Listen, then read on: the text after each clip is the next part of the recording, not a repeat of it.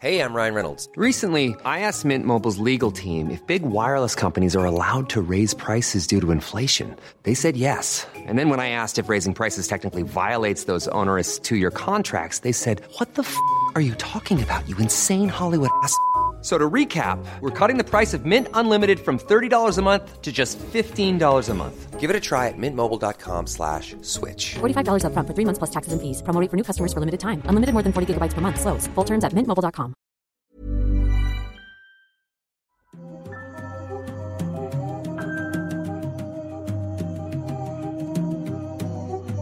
Mi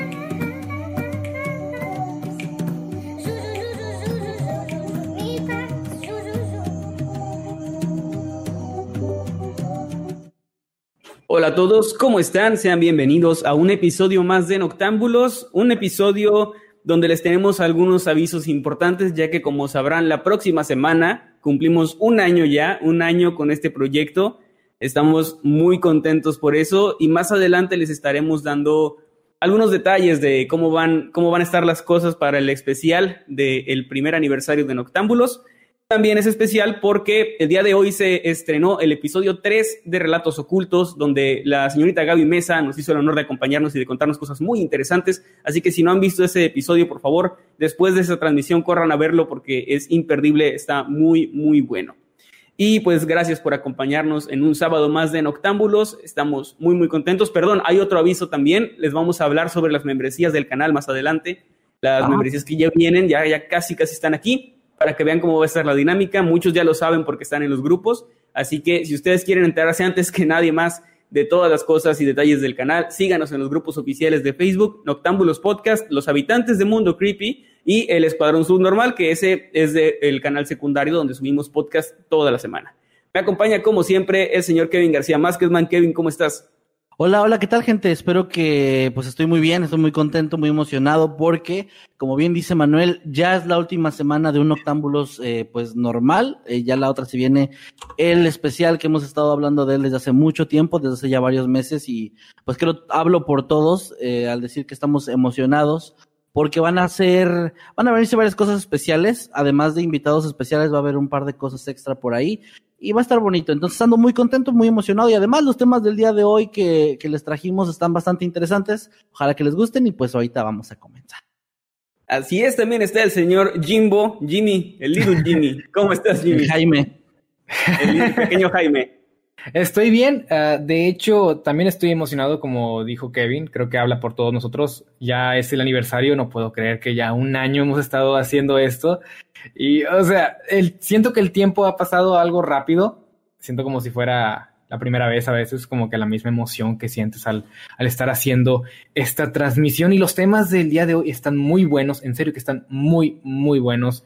Sé que les van a gustar, en especial el mío, jeje. Bueno, pero, pero no, o sea, está interesante. Vengo, vengo emocionado porque el tema que les traigo es como que uno que me fascinó mucho y pues estoy emocionado por compartirlo con ustedes. Muy bien, pues vamos a empezar primero con el aviso de lo de la próxima semana, ¿no, Manuel? ¿Cómo ves? Pues sí, de una vez. Gente, la próxima semana, como acabo de decir, es el aniversario, el primer aniversario de este podcast ah, que nos gusta tanto hacer y que esperamos que a ustedes también les guste escuchar. Y por ello queremos hacer algo muy especial. Va a ser una transmisión maratónica de cuántas horas, señor Kevin Estamos García. pensando que va a durar aproximadamente unas cuatro horas, más o menos. Tal vez más, no sé, tal vez menos. Dependerá mucho de cómo se vaya dando, ¿no? Pero la idea es que sí.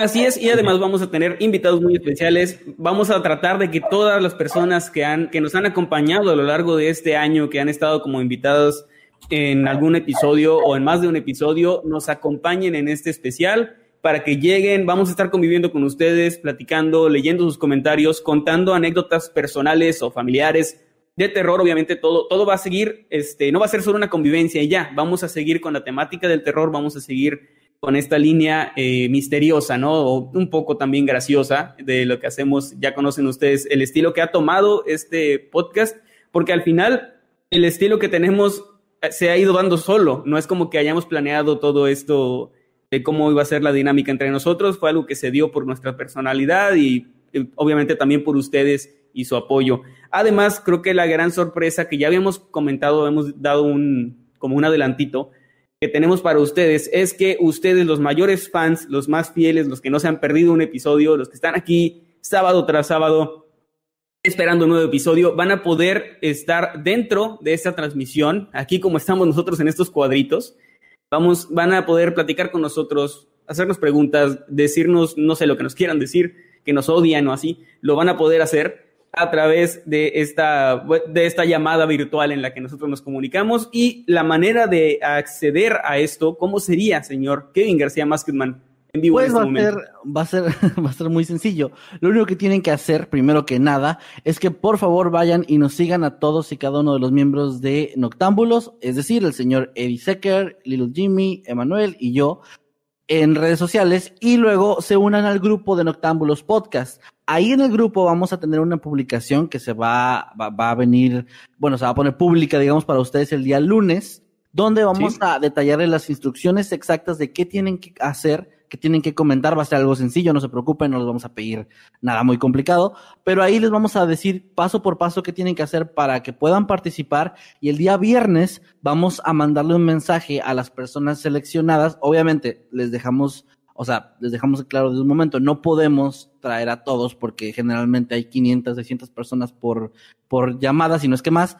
Entonces no podemos ah, tener a todos aquí, ojalá, ojalá pudiéramos, pero vamos a seleccionar unos cuantos. Y a esos cuantos les vamos a mandar un mensaje para, para que tengan ahí como el enlace de cómo entrar y la forma y les explicamos todo ya por mensaje para que el sábado, a la hora que nos empezamos a conectar, puedan ir entrando de uno por uno. Obviamente esto va a ser durante lapsos eh, marcados de tiempo para no extendernos demasiado con una sola persona y dejarle poquito tiempo al resto.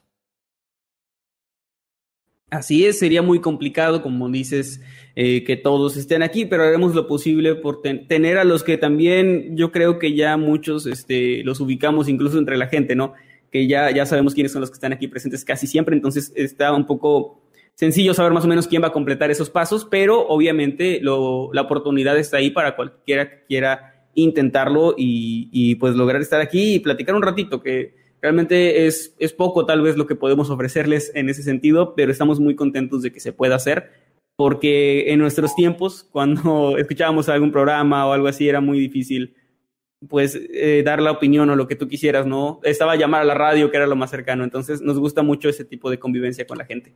Y bueno, eh, vamos a comenzar a partir, tenemos tentativamente la hora de las 5 de la tarde, vamos Hora a empezar antes de lo normal, porque hora del centro de México, porque va a terminar por ahí de las 10 de la noche más o menos, entonces va a ser bastante tiempo para que vayan preparándose, para que hagan su botanita y nos acompañen en es- en esta mega transmisión con invitados, con historias, con anécdotas y por supuesto con ustedes aquí con nosotros. Así que se va a poner muy bueno. ¿Algo más que nos haya faltado decir? Bueno, lo único que quiero anunciar para las personas que sean nuevas o que, bueno, igual es el anuncio de cada transmisión, ya lo saben, eh, los superchats y los comentarios vamos a estarlos leyendo al final de la transmisión. Ya vi que cayeron varios superchats, gracias. Pero ya los vamos a estar mencionando bien, bien, bien al final porque ahorita nos extendimos un poquito con estos avisos y pues ya vámonos de lleno, vámonos de lleno con los temas de la semana para no aburrirlos a los que están en Spotify o lo que sea. Vamos a empezar. Muy bien. Entonces, eh, vamos, de ratito más eh, tarde vamos a decir lo de las membresías, pero para no llenarlos, no atiborrarlos de anuncios, ¿verdad? Comerciales. Entonces sí. comenzamos con el primer tema. E- En esta ocasión voy a comenzar yo. En eso es lo que quedamos fuera, de, fuera del aire. Así que les voy a traer un tema que a mí me gustó mucho, que se me hace muy interesante. De hecho, hace ya muchos años, no sé, no sé exactamente cuánto, escribí una historia para el canal de, que trataba sobre este tema. No sé si ustedes, comenzando con la pregunta, Kevin o Jimmy, han escuchado acerca de la catalepsia o sepan lo que es. Ah, sí, es bastante interesante, está muy chido eso. Y los No, niños, no. por favor. No está chido, o sea, quiero aclarar, o sea, es interesante, está bien culero si te pasa. Pues ilumínenme, estoy esperando a que me digan. Muy bien. lo que es. Bien, bien. A- Ahí va. La catalepsia es un, tras- es un trastorno eh, en el cual las funciones corporales, la respiración, el, eh, la presión sanguínea, todo baja al mínimo. Es como un estado de, de hibernación, como cuando una computadora la pones en, en este, ¿cómo se llama eso? En, en reposo, o sea que no, que no está Así, ¿no? apagada, pero baja las funciones al mínimo. Sí. Básicamente es eso, solamente eh, la, la diferencia entre eso y estar muerto, además de que pues tienes funciones vitales mínimas que son indetectables en la mayoría de los casos, es decir, no se escucha cómo late tu corazón, no, no tienes pulso, no tienes signos vitales, pero están ahí súper débiles. La persona que sufre este trastorno no tiene eh, ciertos fenómenos que ocurren en un cadáver normalmente, como es el ponerse pálido o la rigidez en el cuerpo, en los músculos y eso. Entonces, eh, esta es la manera, digamos, fácil de saber cuando alguien está vivo o muerto. Sin embargo, hace muchos años no se tenían precisamente estos conocimientos y si alguien no tenía pulso y no reaccionaba, lo daban por muerto. Y hoy les voy a traer algunos casos de personas que fueron dadas por muertas y fueron enterradas vivas. Esto ha ocurrido no, no solo una vez, ha ocurrido varias veces en la historia, especialmente en épocas donde obviamente no existían cosas como las autopsias o algunas prácticas médicas más avanzadas para determinar la muerte de alguien. Simplemente eh, alguien parecía estar muerto y lo, lo enterraban, le, da, le, daban su cristiana sepultura y adiós. Oye, entonces, ah, ¿sí? no, me imagino que lo vas a mencionar, pero se volvió tan común este error que cometían los, los médicos de tomar a la persona por muerta que instalaban sí. estas, estas campanitas, ¿no? Oh, sí. Así es, en el siglo XVIII, XIX eh, era muy común que en los cementerios, cuando alguien acababa de ser enterrado, a un lado del ataúd hubiera una campanita con un hilito que bajaba hasta el ataúd y de esta manera, si la persona despertaba y estaba enterrada viva, e, esta persona podía jalar la, la, cuerdita y hacer sonar la campana y así el enterrador o los encargados del, del cementerio podrían llegar rápidamente a sacarla y, auxiliarla antes de que muriera asfixiada, porque estando tres metros bajo tierra, obviamente lo, que falta ahí es el oxígeno y obviamente además de la desesperación. ¿Se imaginan ustedes el irse a dormir una mañana y de una noche, perdón, y de repente por la mañana despertar en un ataúd a tres metros bajo tierra en total oscuridad? Eh, debe ser una desesperación horrible, ¿no? Suena como mi peor pesadilla porque de por sí soy claustrofóbico y, y o sea, es algo que he superado poco, pero no, no me imagino estar en un lugar donde siento que no voy a respirar. Creo que no sé si es posible, no sé si ustedes sepan, es posible que eh, la claustrofobia te cause que te ahogues por tu misma desesperación o no, no, puede pasar. No creo que, que, lo cause, pero sí te hace sentir eso. Eh, yo he tenido un, eh, solo una vez en mi vida un ataque de pánico de claustrofobia y sí sentía como si me estuviera ahogando, pero no es que faltar el aire, es como una idea, una idea o algo así. Sin embargo, uh, estando enterrado vivo, pues sí terminarías asfixiado porque el poco aire, el oxígeno que está dentro del ataúd se iría terminando mientras respiras y si estás respirando agitado, estás consumiéndolo todavía más rápido. Ah, no, Entonces, eh, eso es obviamente, hubo muchas personas que, se, que fueron enterradas vivas. Estos son algunos casos de los que se supo. Ahora obviamente hay un montón de casos en los que la persona fue enterrada y simplemente jamás se exhumó su cuerpo y jamás las personas, los familiares se dieron cuenta de que, de que había muerto de una manera tan horrible, lo que en cierta forma creo que fue mejor, porque la persona ya estaba muerta, o sea, murió horriblemente, pero al menos la familia no se enteró y no tuvo ese peso por el resto de su vida, uh -huh. de haber enterrado a su familiar vivo, ¿no?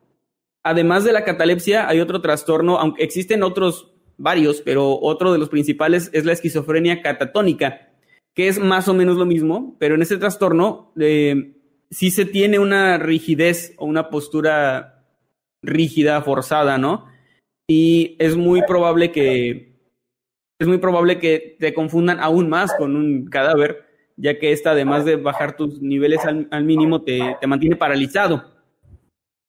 Lo, tal vez lo, lo peor de, de esto, de estos estados, es que hay algunos casos en los que la persona puede estar consciente y escuchando todo, pero sin poder reaccionar y sin poder gritar o, o, decir estoy vivo. Que eso creo es lo peor todavía. Es como algo similar a la parálisis del sueño, ¿no? Pero como muy prolongada. Sí, es como una parálisis del sueño de la que no puedes salir. Y lo peor es que eh, creo que sí hay algo peor que despertar en un ataúd y eh, darte cuenta de que te enterraron vivo, es estar consciente durante, mientras te llevan al hospital, cuando le dicen a tu familia está muerto y tú sabes que no y luego te llevan al, al funeral y escuchas a tu familia llorar y despedirse y luego te están enterrando y tú tienes ganas de gritarles que estás vivo, pero no puedes. Y escuchas cómo están cerrando la caja, cómo están echando la tierra encima. O sea, Pero- todo eso debe ser horrible. Pero, ¿y si eras donante de órganos? Ah, bueno, Ah, esto te repito, es Porque en un- que yo sepa, cuando alguien muere, pues lo arreglan y le, le abren para que sacarle pues, ciertos, pues los órganos en sí, para que cuando lleguen al, al, al funeral, pues estén limpios y no tengan algún olor desagradable. Los arreglan, ¿no? O sea, y es este sacarle los órganos inter- internos es como parte del proceso. Y por eso pensé, en realidad, si eso te pasara, morirías a la hora de que te hacen la autopsia, ¿no? No, no sé. Exactamente. Así es, es o sea, por- Sí, es por ello que la mayoría de estos casos son de el siglo XVIII, XIX, porque no existían estos avances. En la actualidad puede pasar, pero ha- han existido casos de gente que, por ejemplo, se despierta estando en la morgue antes de la autopsia. Y, o gente que estaba en estos congeladores eh, donde meten cuerpos y se despiertan y empiezan a, a golpear. ¿Te imaginas el, el susto de los de la morgue, no? Pero al menos no los llegaron a enterrar, porque ahora, ahora sí hay todo un procedimiento que en aquellos años no existía. Ok. Igual, el igual puede que les ¿no? Claro, o sea, se puede. De hecho, les traigo un caso más o menos reciente, pero ahorita lo vamos a ver. La mayoría de estos sí son del siglo XVIII o XIX. Octavia Smith es, eh, fue una mujer, perdón, que por allá del año 1800 vivía en Kentucky, en Estados Unidos. Por esa época, un extraño y desconocido virus comenzó a atacar el poblado y enfermó a- al hijo de Octavia. El pequeño, el pequeño niño murió en 1891 y a raíz de esto ella cayó en una gran depresión, una depresión muy profunda. De hecho, una de, la- de las causas de catalepsia más comunes es precisamente una, una depresión, el decaer, que terminas como en un sueño súper profundo.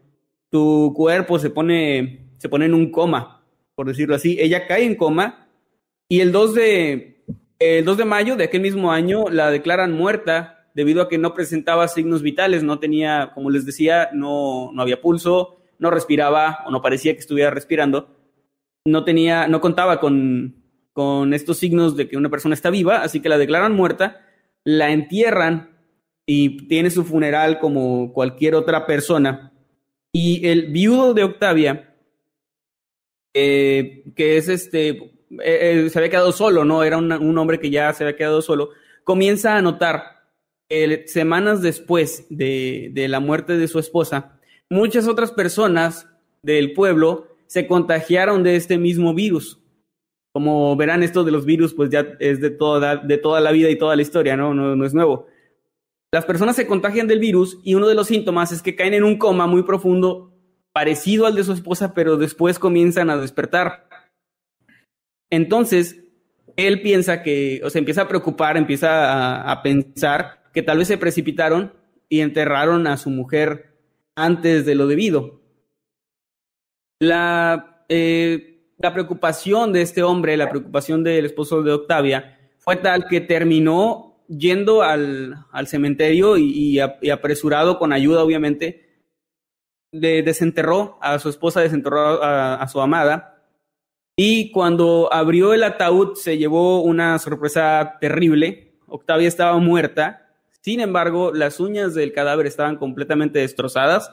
Sus dedos estaban prácticamente, o sea, ella acababa de ser enterrada, tenía piel y todo, pero sus dedos estaban casi en los huesos por la desesperación con la que había arañado el ataúd, que se encontraba casi también destrozada la madera del, de la tapa del ataúd, donde ella había estado tratando de, de rasgarlo, de abrirlo de alguna forma desesperadamente. Ella tenía una mueca horrible de dolor en su cara y además estaba cubierta de sangre de sus manos por la desesperación que le provocó el haber sido enterrada con vida.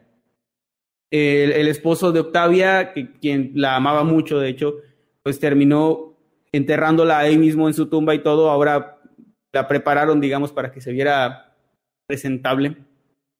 Y colocó un monumento en honor a ella y en honor de alguna manera, pues, a su muerte tan horrible. Y ese, ese monumento aún continúa en el lugar hasta el día de hoy, en el cementerio. No es un monumento feo, o sea, no crean que, que, la, que es una estatua de ella sufriendo, es más bien como algo, algo bonito, pero lo hizo como una especie de no sé si de pedir perdón o algo así por haberla enterrado viva.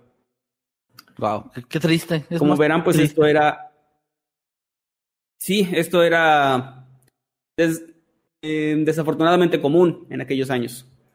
Otro caso se dio en 1915, ya estamos hablando del siglo XX, en Carolina del Sur, también en Estados Unidos, donde Izzy Danver, una mujer de 30 años de edad, murió debido a un ataque de epilepsia. Como les digo, viene frecuentemente ligado a, a trastornos neuronales y depresiones y todo esto, ¿no? O al menos eso creyeron, creyeron que había muerto los médicos y hasta sus familiares quienes la tocaban y estaba fría, o sea, era un, cadáver obviamente sin el rigor mortis, como les había dicho, es decir, la rigidez, ni tampoco la palidez.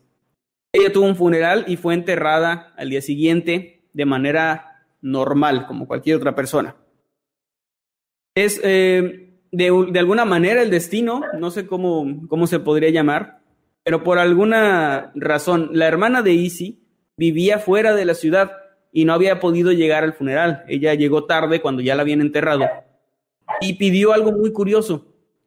Ella le pidió a, los del cementerio que por favor desenterraran a su hermana, eh, sacaran el ataúd y lo abrieran para poder despedirse de una manera adecuada. Ella tenía, supongo que se había quedado con, con esa ese pendiente, ¿no? De no haber ido al funeral a despedirse de ella como normalmente se hace con el ataúd abierto.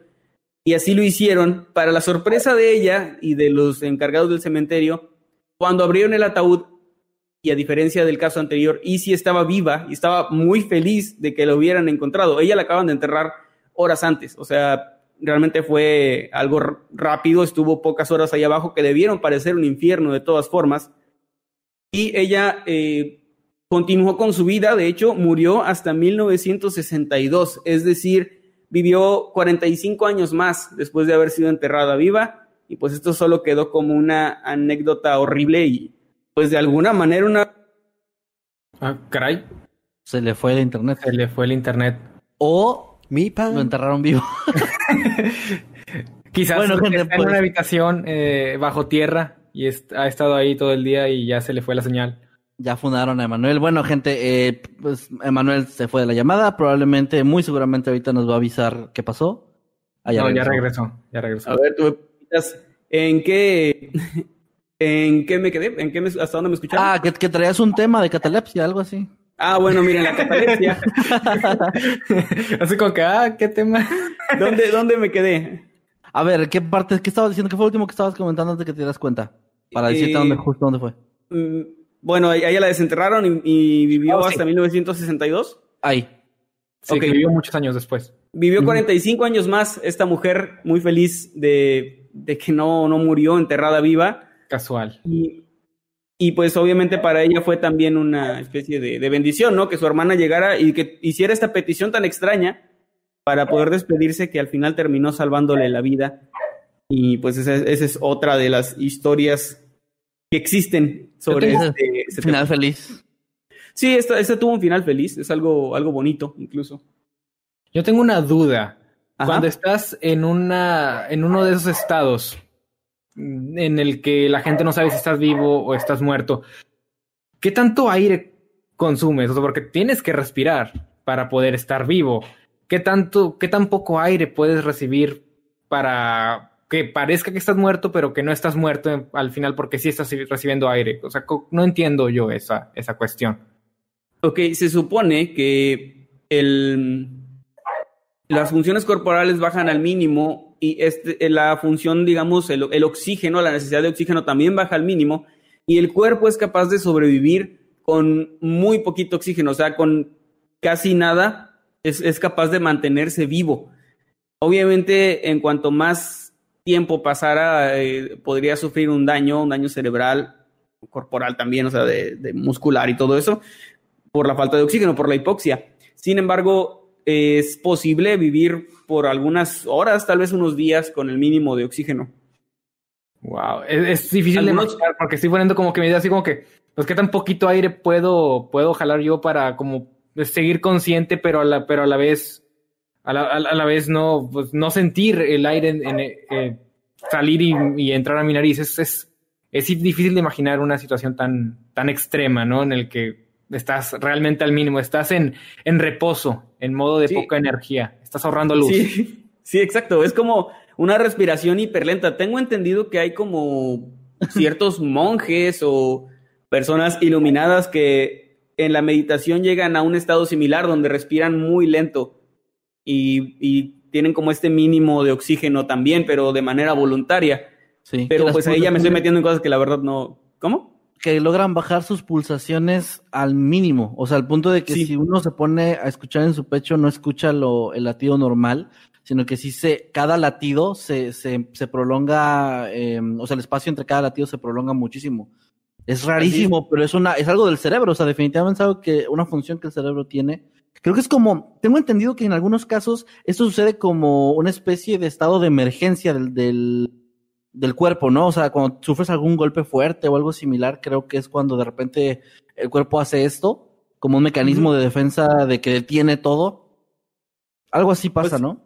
Estamos llenos de este tipo de, de mecanismos. Por ejemplo, el desmayo, cuando te desmayas, generalmente es porque el cuerpo tiene o mucho dolor o una impresión tan fuerte, algo que piensa que no puede manejar y es como que me apago. O sea, me, me- me apago para que no, ansiedad. para no seguir sintiendo, sí le da ansiedad, para no seguir sintiendo tanto dolor y eso. Entrar en coma también es algo similar, ¿no? Hay, hay otros factores porque creo que sí puede ser como más algo, algo físico, puede ser por una contusión y eso, un, como un- una desconexión, pero no quisiera eh, desinformar así como, como está de moda la palabra, porque Sí, sí, ya, ya la verdad ahí no, no, no tengo mucho entendimiento, pero, pero sí sé que, sé que los desmayos y eso son como una especie de, de defensa del cuerpo. Tenemos otro, otro caso, el tercero que, que les traigo, y este es algo, este es uno que tal vez, tal vez hayan escuchado, tal vez los más grandes de, de su casa, porque se trata de un actor del cine de la época de, de oro del cine mexicano, que es Joaquín Pardavé, no sé si han oído sobre él, o su nombre al menos. Sí me suena el nombre, pero nada más. Soy muy joven. Bueno, este señor, este señor salía en- por allá en los 40, en los 50 en películas. De hecho, él fallece el 20 de julio de 1955 y él sufría de ataques epilépticos.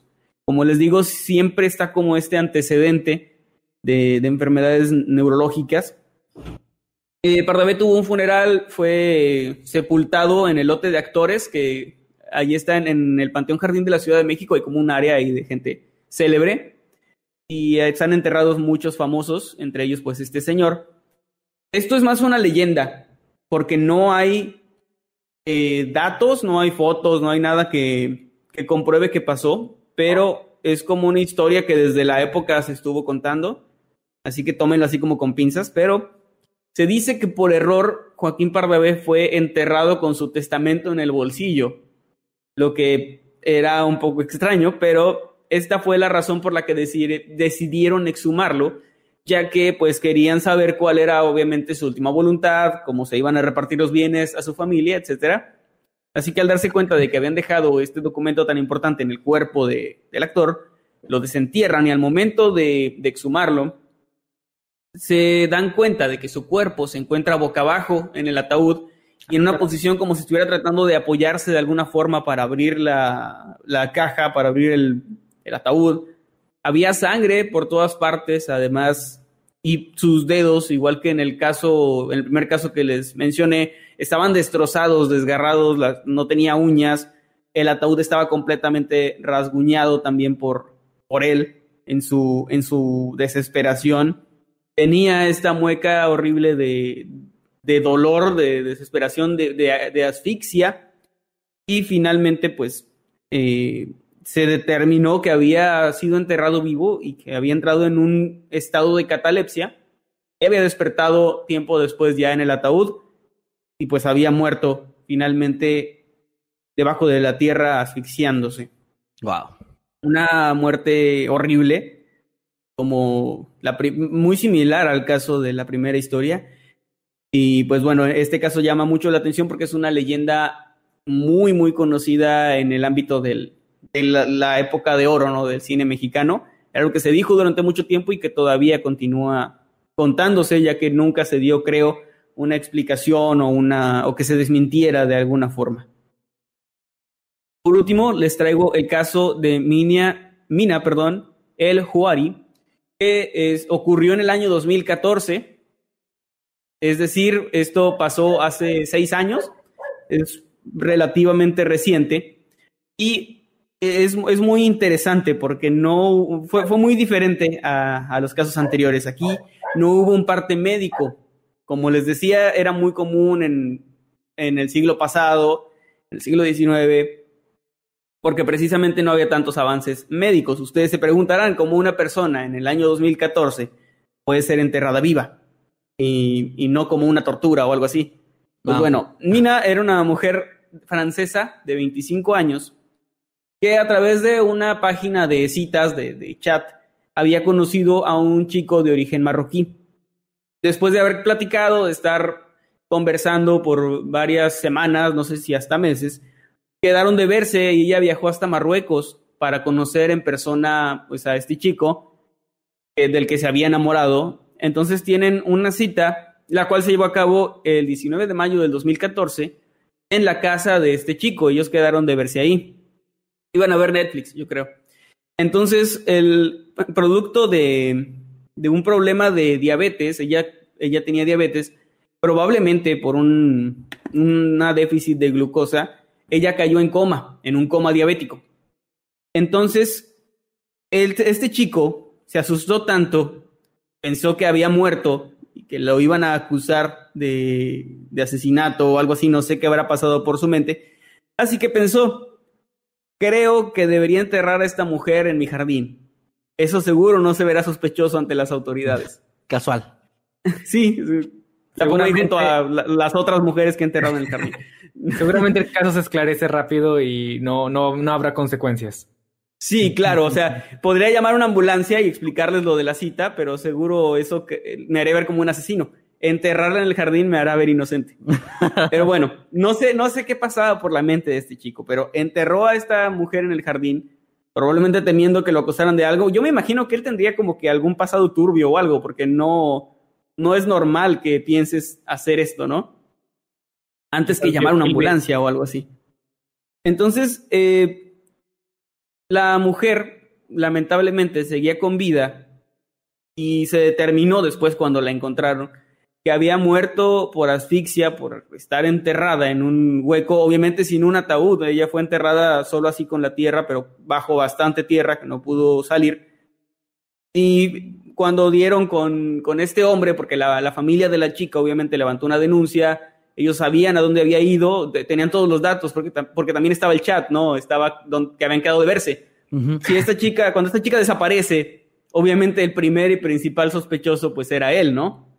Porque Claro. tenía, sabían que iba a ir a conocerlo y a un país diferente. Entonces, dan con su casa, él termina confesando que, bueno, diciendo que lo, lo que había pasado, que ella había, que se había muerto, que le dio miedo y la enterró. La encontraron y obviamente la, la acusaron, lo acusaron, perdón, de, de homicidio.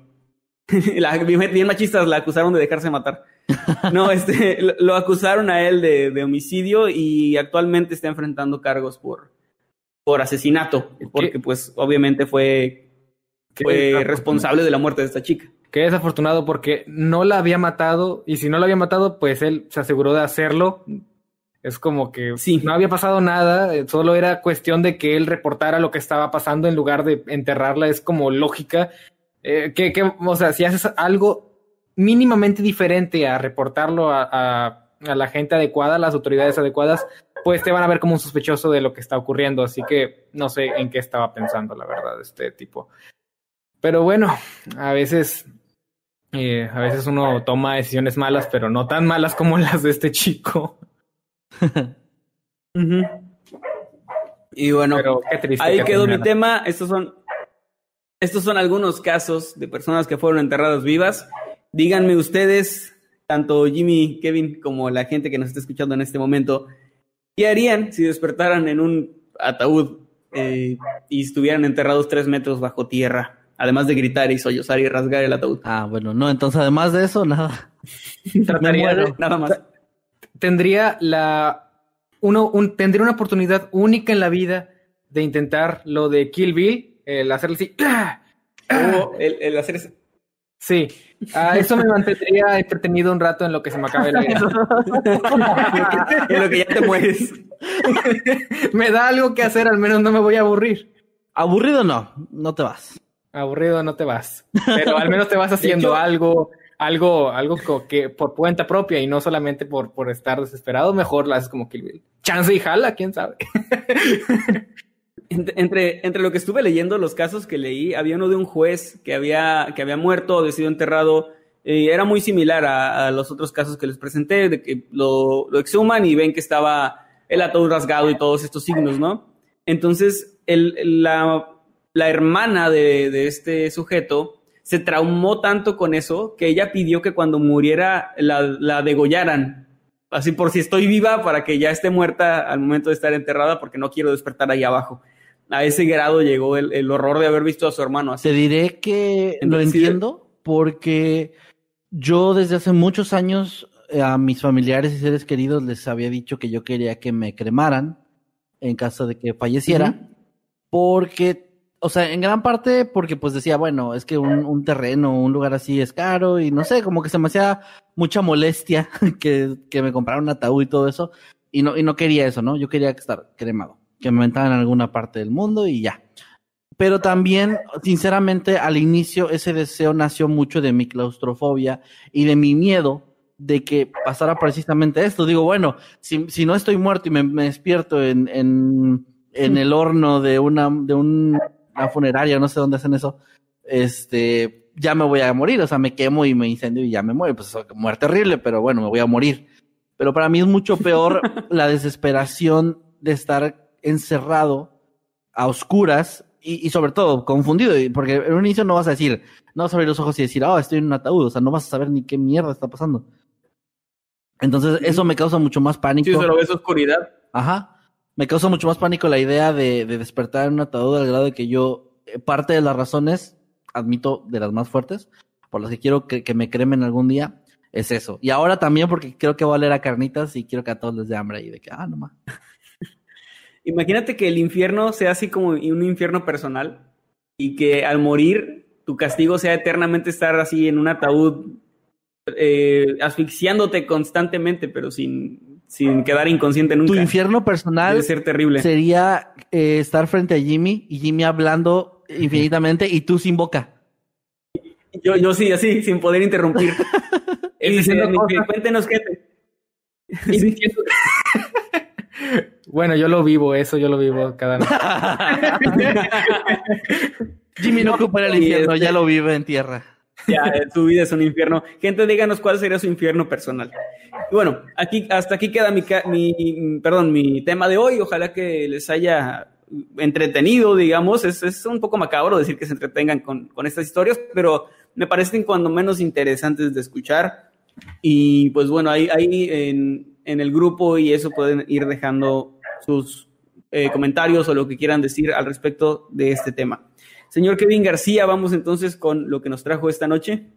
Muy bien, eh, pues el tema que yo traje me gustó bastante cuando lo empecé a leer porque es uno de esos temas que en un inicio suenan raros, como que no te crees que tanta gente haya estado involucrada en eso y luego va tomando un poquito más de sentido. Quiero empezar, como tradicionalmente lo hacemos, con una pregunta.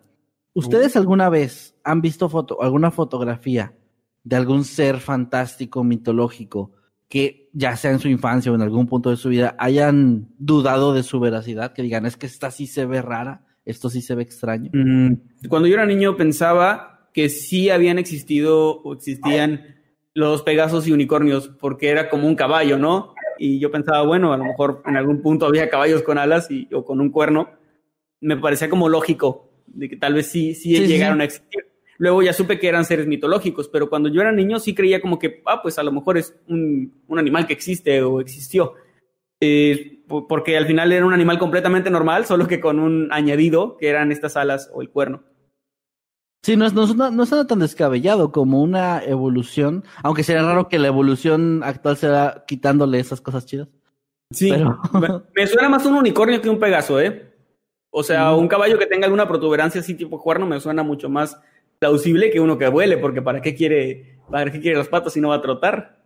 Mm, ¿Para qué quiere pies si va a andar de, bueno, Bueno, ¿y tú, Jimmy? Pues ah, no que yo recuerde. Bueno, ah, pensaba que Santa Claus era real en mi, mi infancia. No sé si eso cuente. Pero Pues- porque lo es. Pues sí, o sea, Ah, ah, no les han dicho. no, no- sé de qué hablas. No sé, Jimmy, de qué estás hablando, pero bueno. Ok, finjan que no dije nada, pero no, ah, solo pensaba que sí, pensaba que Santa Claus era real, pero pues tarde, más temprano que tarde me di cuenta de que no era el caso y pues estuve triste un ratito, pero luego se me olvidó porque bueno, la vida sigue. Y sí, pero más allá de eso, no, no creí en alguna, algún- alguna criatura fantástica. Además de eso, no sé si cuente que pensaba que todo esto de los vaqueros era como en el presente y no en el pasado. Yo pensaba que era algún lugar lejos de ahí, pero que era en el presente, que pasaba en un lugar. Pero no. Ok. Ok, También me rompió el corazón en- enterarme que eso pasó hace más de 100 años. Que, que ya no había vaqueros. Que ya no había vaquero. Bueno, sí hay, pero ya no como, como en las películas, como en Shanghai Kid.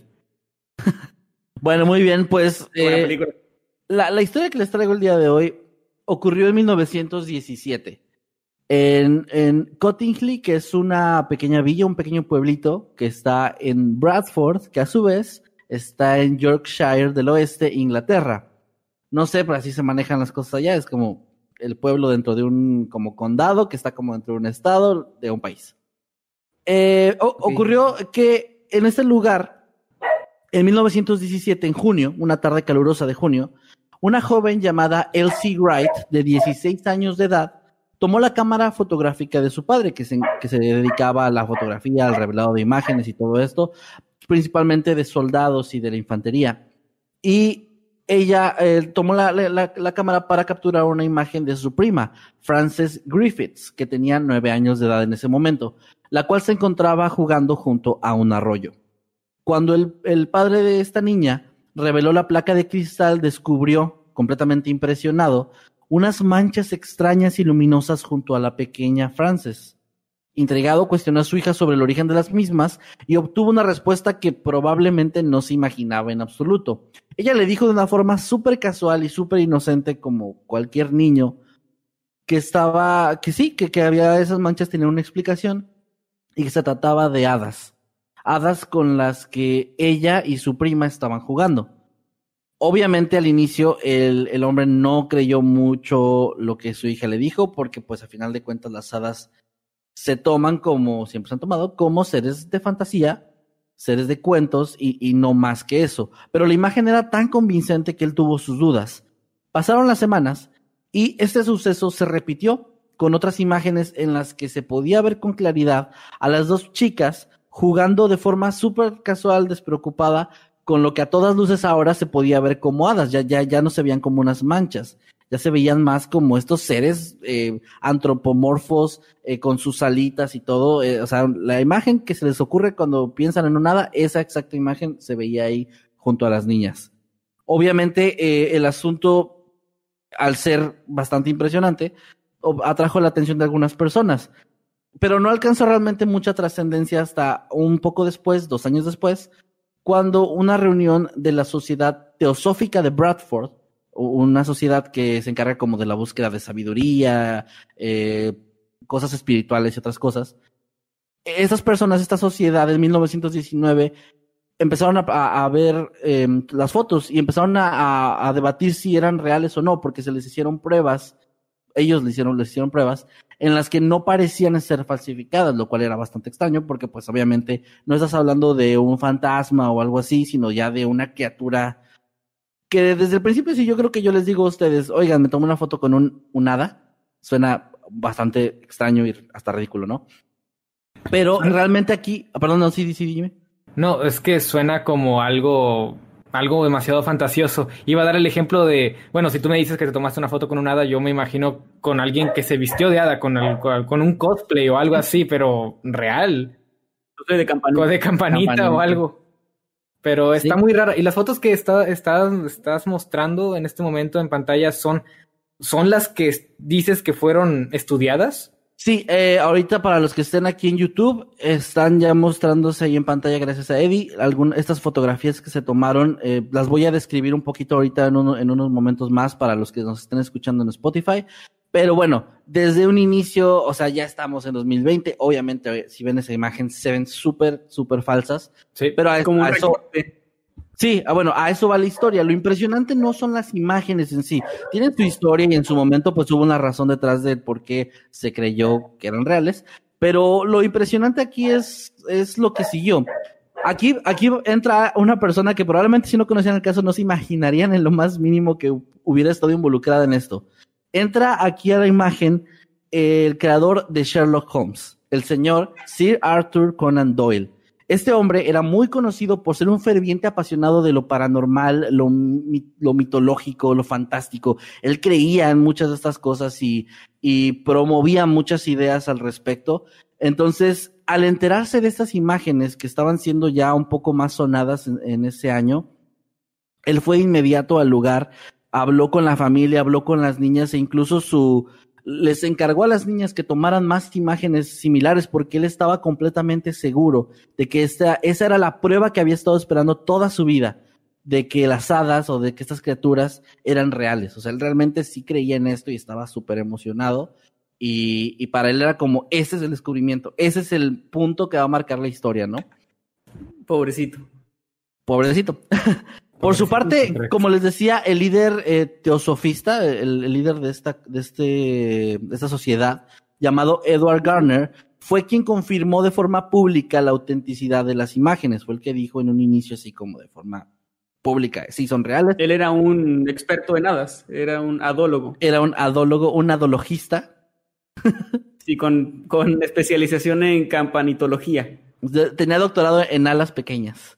Y bueno, eh, o- bueno, les decía, obviamente eh, Arthur Conan Doyle entra a la imagen, él se involucra mucho, les pide a las niñas que tomen más, más este, fotografías, y sí, eh, las niñas tomaron otras, otras dos imágenes más, que, que también, eh, bueno, eran en su momento pues impre- impresionantes, ¿no? Se podía ver cómo las niñas estaban ahí jugando con las hadas, las tenían de, de frente, de una manera súper casual. Y esto es a lo que voy. O sea, realmente aquí lo impresionante no son las fotos, es el hecho de que todo el mundo a su alrededor lo creyó como un hecho, al grado de que se volvió este pequeño poblado, esta pequeña villa, en un lugar hasta turístico en el cual llegaban cientos y cientos de personas. Y cuando los conductores de los autobuses que, que los llevaban ahí llegaban al pueblo, anunciaban la llegada diciendo, bienvenidos, llegamos a Fairyland. O sea, ya le habían puesto hasta apodo al pueblo de eh, Villa Hadas, o no sé cómo se podría traducir de una mejor forma. Adal-. Adalandia. Nunca jamás. Nunca jamás. y bueno, pues obviamente esta gente llegaba con... esta gente llegaba con toda la intención de pues ver estas mismas hadas, ¿no? Todo esto transcurrió, estas mismas fotos se tomaron en el mismo sitio o cerca del mismo sitio, que era un, un pequeño arroyo cerca de la casa de las niñas. Y, y bueno, la gente iba a ese lugar, era como un lugar turístico, estaban fascinados, pero no veían nada, o sea, no había nada ahí. De hecho, fue bastante rápido que empezaron a surgir los escépticos de, ok, no hay ninguna prueba más que las fotos, y casualmente nadie ha logrado capturar nada más que estas mismas niñas. Entonces, debido a esto, tomaron otra imagen más que también formó parte de este álbum, donde sale una de las niñas también con otra hada, como diciendo, ah, ya ven, si hay, si es real, aquí hay otra foto. Pero todo esto se tomó bajo cierto criterio de que solo ciertas personas estaban presentes en el momento, sobre todo los más creyentes de esto, Ujú. y, y ellos Y la niña "Sí". solo vio al en un sombrero. Buena referencia. Eh, y bueno, pues Perdón. les digo, realmente esto se quedó así. Ya hubo, hubo gente que trató de, de- de ir en contra de la idea, pero realmente ya que lo único que había era estas fotografías que ya alguien había confirmado que eran reales, pues no se pudo hacer mucho. Fue solo como decir, oigan, claramente es falso y un montón de gente diciendo, no, no, no es cierto, sí es real. Sobre todo eh, Arthur Conan Doyle. Entonces pasan los años. De hecho, no sé si, si lo vas a mencionar, pero tengo entendido que él murió creyendo que esto era cierto, ¿no? A eso iba. Este es lo impresionante. Estamos hablando de 1919, cuando, cuando él se involucra en todo esto. Fue hasta 1983, o sea, Ya mucho tiempo después, estamos hablando del 83, o sea, muy cerca de la época actual, en, cuando ya finalmente Elsie, que fue, era la niña mayor, la de 16 años en la primera fotografía, admitió en una entrevista junto a su prima que pues sí, las imágenes habían sido falsificadas y que no quisieron en su momento decir nada porque veían a este hombre, principalmente decían que Arthur estaba tan emocionado que ya no quisieron como decirle la verdad. Ay, y él murió, él murió creyendo que estas imágenes eran reales y creyendo que él había pues sido parte, ¿no? Del descubrimiento de estos seres De las hadas. eh. Sí, o sea, él sí murió con esa idea. Y, y bueno, ya a- ellas admiten que pues son falsas, eh, sorpresa, sorpresa. Excepto la última, la quinta, se tomaron en total cinco, cinco fotos. Ella, ella- ellas dijeron que cuatro de esas fotos sí habían sido modificadas, pero que la quinta no. Y de hecho, en la entrevista dijeron, lo que falsificamos fueron las fotos, no el encuentro. Sí vimos Ah, hadas, caray. sí convivíamos con hadas, sí jugábamos con ellas y alcanzamos a tomar una última foto, una única foto que es 100% real. No sé si eh, Yadi le está poniendo ahí en pantalla. Es una imagen en la que ya no se ven las niñas, se ven en un, como en un campo pequeño de flores, las hadas como, están como jugando. De hecho, esta foto la, la titulaban como eh, las hadas tomando un, un baño de sol, así es como la titulan. Y ellos, ellas, ellas, digamos que hasta sus últimos momentos siempre igual dijeron, eran, esa sí es real. Ya, ya Pues me he metimos- emocionado, pero sí se ve bien fake. Bueno, pues sí. Sí, se ve Eh, algo, algo trucada. Ah, Un poquito. Poquito. Entonces, ahora sí voy a pasar, voy a pasar a la parte rapidito, nada más, no, no me voy a tardar mucho en esto, en la que les voy a describir un poquito de las fotos. La primera de ellas, la tomada de 1917, en la que sale Frances, la primita, eh, la muestra a ella viendo hacia la cámara con una expresión seria. Les recuerdo que en esta época las fotos tardaban un buen rato en, tomarse. De hecho, también esto es importante. Varias de las personas que no pudieron o no, no supieron bien cómo desmitificar esto de las imágenes era porque decían que eh, realmente la forma en la que estaban puestas estaba muy bien hecha la falsificación. Porque si hubieran hecho esto con figuras como muñequitos o algo similar, por la forma en la que estaban colocados, eh, se hubieran caído. O sea, no, es como, no era fácil tomar una fotografía en la que se ve algo como que está volando, ¿no? Realmente, de hecho, no se sabe todavía cómo lo hicieron. Podrían. Se- Podrían aventar las figuritas y tomar la foto así mientras va en el aire. Ay, Pues no, no, bueno, eso es lo que no se podía, porque las fotos tardaban mucho tiempo en, en que se procesaran Oh, eh, en, ese, en ese tiempo. Entonces, es verdad. entonces eso era lo, lo impresionante, era como de, wow, ¿cómo lo hicieron? Ellas dijeron que habían sacado estas hadas de un libro de recortes, aquí tengo el nombre del libro incluso, déjenme, déjenme lo leo, que no me lo aprendí, pero es el Princess Mary's Gift Book, un, un libro de 1917. Eh, De ahí es donde habían sacado, habían recortado estas, estas criaturas, pero nunca se supo realmente cómo fue que hicieron la, la falsificación. Estaba, estaba muy bien hecha, sí sabían de lo que estaban haciendo. Bueno, les decía, en la primera imagen se ve a esta niña junto con varias de las hadas que están como cerca de ella, frente a ella, y están así como jugando, les digo. Ella se ve seria, ella se ve viendo a la cámara, pero las hadas se ven así como, como bailando, ¿no? Como perreando al lado de ella.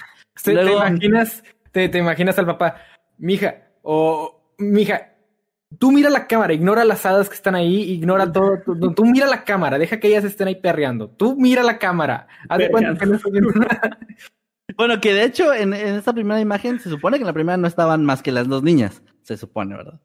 Eh, entonces ahí el papá no tuvo nada que ver en el inicio. La segunda foto muestra a, a Elsie, la, la mayor, la de 16 años, que está con un vestido así como ahí ya se, ya se ve una interacción donde está viendo a, a la hada y sonriendo, la tiene justo como a sus pies. El, el hadita está como, como tratando de escalar su, su vestido, así como muy amigable. En la tercera vemos a Frances, que esta foto ya se ve súper, o sea, se ve como una sesión de fotos actual, así como de la niña volteando así de perfil y posando mucho y el hada está como volando justo enfrente de ella. Igual ya está como más sonriendo y todo eso. La cuarta se ve a Elsie, de nuevo, que está ya como un close-up ya un poquito más cerca, está viendo al hada así como muy, muy de cerca y el hada está parada volteando a ver a la niña. Creo que esta, todas se ven faltas, pero creo que esta es la, la que se ve peor de todas.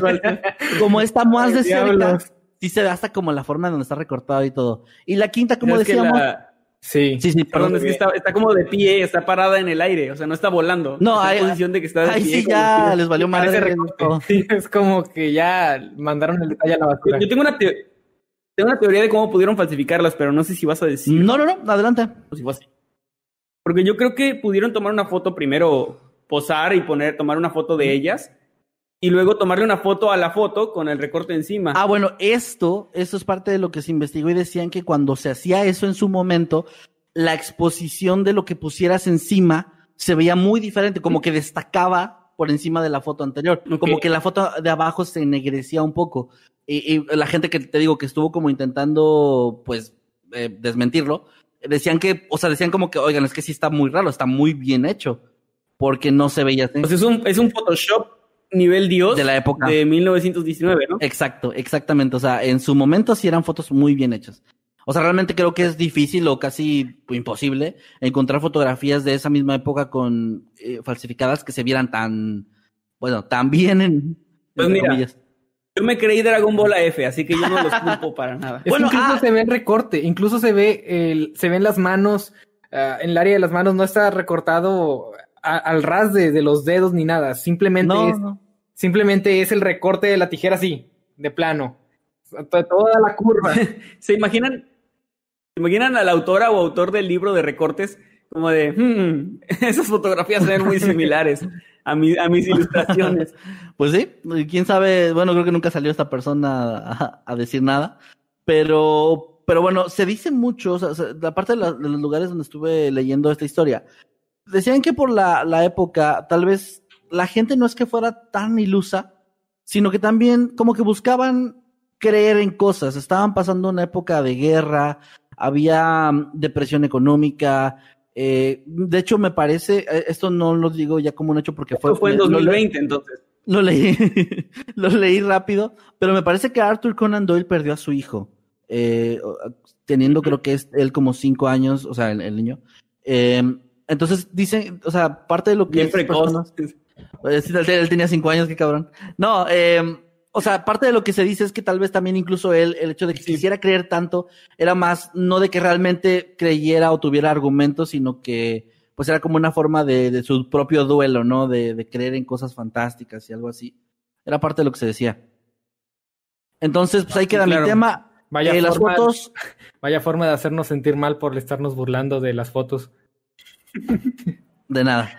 Eh, las imágenes las voy a poner en el grupo de Noctámbulos terminando la transmisión. Y pues quisiera cerrar mi tema nada más con una última imagen. eh, también la voy a poner en el grupo. De una. Bueno, él hablaba, o sea, Arthur habló durante su vida al respecto. Pero según esta frase, parece que sí se dio cuenta en algún momento del fraude. Y cito, eh, Eddie, ¿la podrías poner, por favor? Y cito, quedé. Arthur Conan Doyle. Año desconocido. Y bueno, pues gracias. Así cierro mi tema. Ojalá que les haya Y gustado. sí quedó, eh, yo, yo, yo sé de buena fuente que sí Sí quedó. quedó. Eh, y ya, es todo. Ay, no, no puede ser. No, Si el autor, te- teoría conspirativa, y si el autor del libro de recortes era Sir Arthur Conan Doyle, a la madre. No, Oh. no- oye, no, no chequé ese dato, pero me voltearía toda la, la historia al la revés. mesa. Guau, todo fue estas niñas se creyeron lo de pisadas. Pero bueno, no se no sientan mal, gente, porque pues desde 1917 había gente creyendo que las hadas eran reales por un Photoshop mal hecho. Así que se iba a acabar la corrupción y así. Porque pues son- eran tiempos desesperados. Sí, ojalá que ya nunca vuelva a pasar eso en la historia. Y así cierro mi No. tema. Gracias por habernos escuchado. Ojalá que les haya gustado. Y así la humanidad no volvió a caer en ningún otro fraude. Excepto excepto los archivos Warren, la escalera que no lleva a ninguna parte. Cuando Oye, es que estuvo- comenzaron a, cuando comenzaste a dar este tema, yo estaba emocionado, estaba intrigado. Oye, ¿qué fotos va a mostrar? Esto es- va a estar interesante. Vamos a ver qué evidencia trae. Y luego las vi y dije, tengo que preguntarle, oye, ¿estas fueron las fotos que se estudiaron?